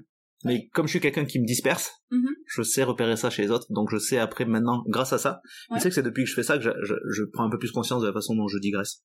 Ok. Donc euh, voilà. Un jour, le médecin euh, avec qui je bosse m'a dit euh, ah tu m'as aidé pour euh, tel parent qui commençait à s'agacer, merci d'avoir pris le relais. Ok. Parce que l'avantage c'est que quand tu développes tes idées, Romain, euh, on sait pas où tu vas. Du coup, ça, ça, détourne le truc. au début, je l'ai pris un peu mal. Oh. Et finalement, en faisant le podcast, je me suis écouté, j'ai fait, effectivement, je fais ça. J'ai tendance un peu à partir à m'éparpiller. Mhm. Et des fois, j'ai tellement d'idées qui viennent, qui développent, et j'ai quand même une appétence pour parler. J'ai un mhm. catch quand même. Donc j'essaie de travailler là-dessus, et franchement, c'est depuis le podcast et tout. Hein. donc, euh, tu vois, moi-même, j'ai une perception. Peut-être que d'autres seront d'accord, d'autres mhm. seront pas. On sait pas. On n'est pas maître de ce que les autres Ça dépend aussi de comment. L'important, c'est surtout comment toi tu te sens. Bah, moi, ça va bien. Bon, bah, c'était le but. Voilà. Merci beaucoup. J'en suis content. Écoutez, ce fut un grand plaisir d'écouter Manon. Je trouve que Manon, tu m'as appris pas mal de choses. C'était vachement intéressant. Continue comme ça, c'est cool. Merci, c'est gentil. Euh, je trouve qu'il y a pas mal de maturité dans ton parcours. Vraiment intéressant. C'est vraiment chouette et je le pense sincèrement, c'était vraiment cool. Merci, j'ai passé un super moment. Ouais, on a bien rigolé. Oui. Et comme d'habitude, J'espère que vous en tirerez des choses positives. En tout cas, moi, j'ai pris beaucoup de plaisir. Vous êtes les bienvenus à partager, noter, commenter, témoigner, s'il vous plaît. Envoyez-moi des témoignages, je trouve que c'est important, je vous lirai, je vous citerai si vous souhaitez être cité, je ne vous citerai pas si vous ne souhaitez pas être cité. Quoi qu'il en soit, je pense que ça participera encore au but de ce podcast qui est d'améliorer la communication entre les gens, entre les soignants et avec le public en général. Donc témoignez, venez participer, venez participer, je ne dis pas ma localité, je ne dis pas mon nom de famille. Alors, peut-être j'ai laissé passer des trucs, mais l'idée c'est surtout de protéger à la fois les patients, les invités, les employeurs. C'est pas dans un but purement euh, égoïste, c'est vraiment dans le but de créer une sorte de liberté de parole qui est des fois très contrainte quand on s'imagine à qui on va s'adresser et compagnie et qu'on est qu'on va être visé. Donc l'idée c'est surtout de laisser la parole la plus libre possible pour que les gens se sentent bien et que ça en tire quelque chose de positif. Donc si vous pouvez entendre ça, c'est super. Quoi qu'il en soit, j'ai vocation à faire en sorte que tout le monde se sente bien, si c'est possible. J'espère que vous avez apprécié cet épisode. Je vous kiffe, je vous kiffe Manon, je vous kiffe le public. Merci beaucoup. En attendant le prochain épisode, je vous invite à partager, commenter, noter témoigner si vous le souhaitez pour faire le lien avec tout le monde et aussi à envoyer votre candidature si vous souhaitez participer à ce podcast à romain.sympa at aol.com. Oh, Sinon, j'ai un Insta, j'ai un Insta qui est romain.sympa. Donc c'est la page du podcast. C'est anonymisé. Tout ça dans le respect, la bienveillance, la construction, tout ça si c'est possible. En tout cas, je vous souhaite du bien, du bon, du meilleur. Pensez-y, soyez sympa, soyez soignants. Au revoir.